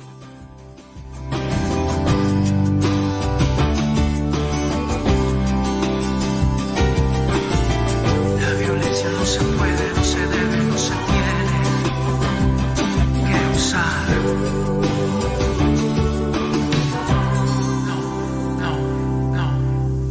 Cómo duele, cómo hieren los insultos y las burlas, déjenme en paz.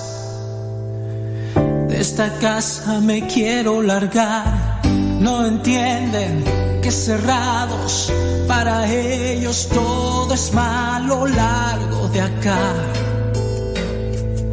Papá, mamá, cállense ya, ya no griten, no más golpes que he hecho, no me toquen que hice mal. Entiendan, no quiero odiar, si notaron mi silencio, mi rechazo y mis nervios fue miedo a hablar. Con golpes que no va a ganar,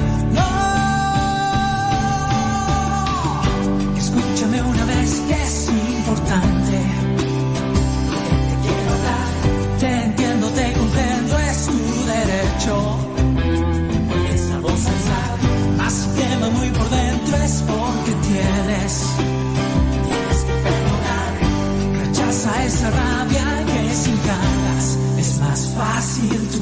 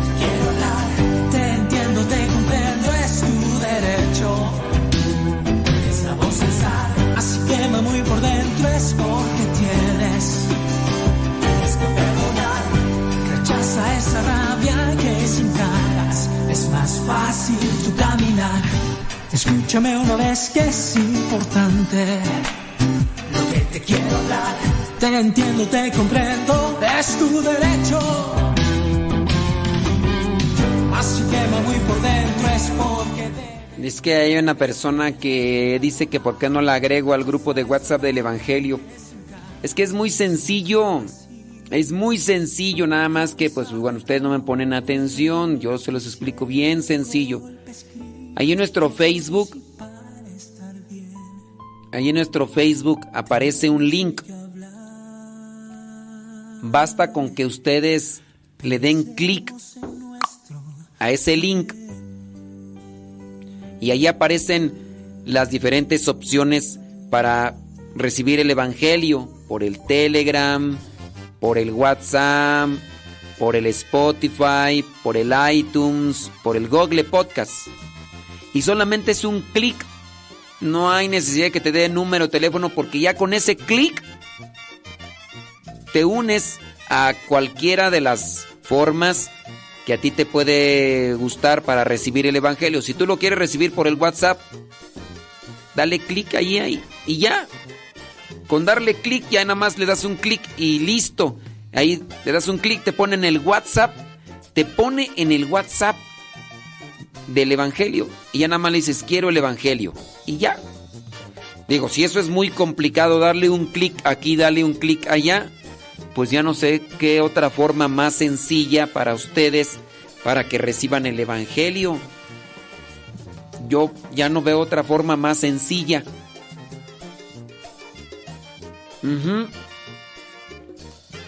Samantha Nicole. Samantha Nicole.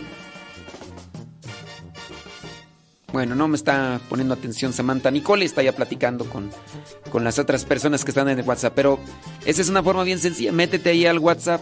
No, perdón, al WhatsApp, al Facebook. Métete al Facebook. Métete al Facebook. Al Facebook nuestro, Modesto Lule. Por acá me mandó una me mandó una notificación una persona. Me dice, dice, ay, yo estoy bien emocionada. Digo, ¿por qué tú? Es que Ulises Chaidez compartió una de tus imágenes del Instagram. Y yo dije, ¿y quién es Ulises Chaidez?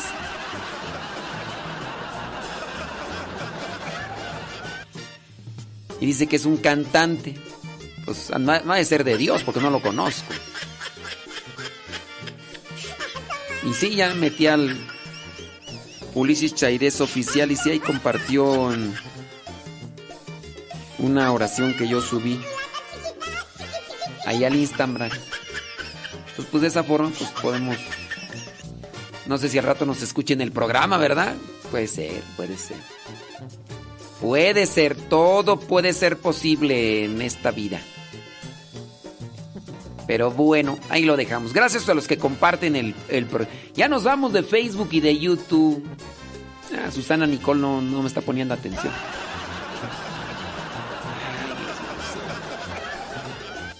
Sí, sí, es que ni cómo ayudar pues aquí. A ver cómo le haces pues para... Ya, ya se los expliqué bien sencillito y claro. ¡Claro!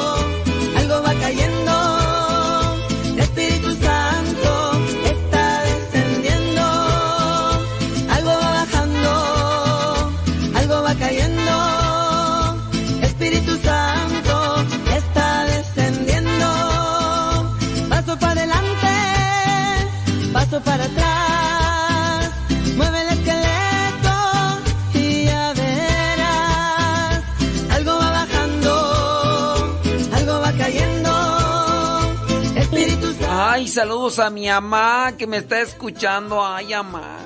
Saludos a Jera. ¿Pero qué se supone que Jera no está trabajando? Porque él mandó una foto de que estaba trabajando. Jera. Bueno, saludos a mi mamá y a mi papá que me están escuchando. Saludos a Jera, alias el chico. Chica. Por achicalao. Es que cuando estaba morrillo. Cuando estaba morrillo. Estaba así medio como. Estaba como pelirrojo. No, no, era, no es pelirrojo, estaba como pelirrojo. Entonces le decían el chica. Y decían, ¿por qué chica? Es que está medio achicalao.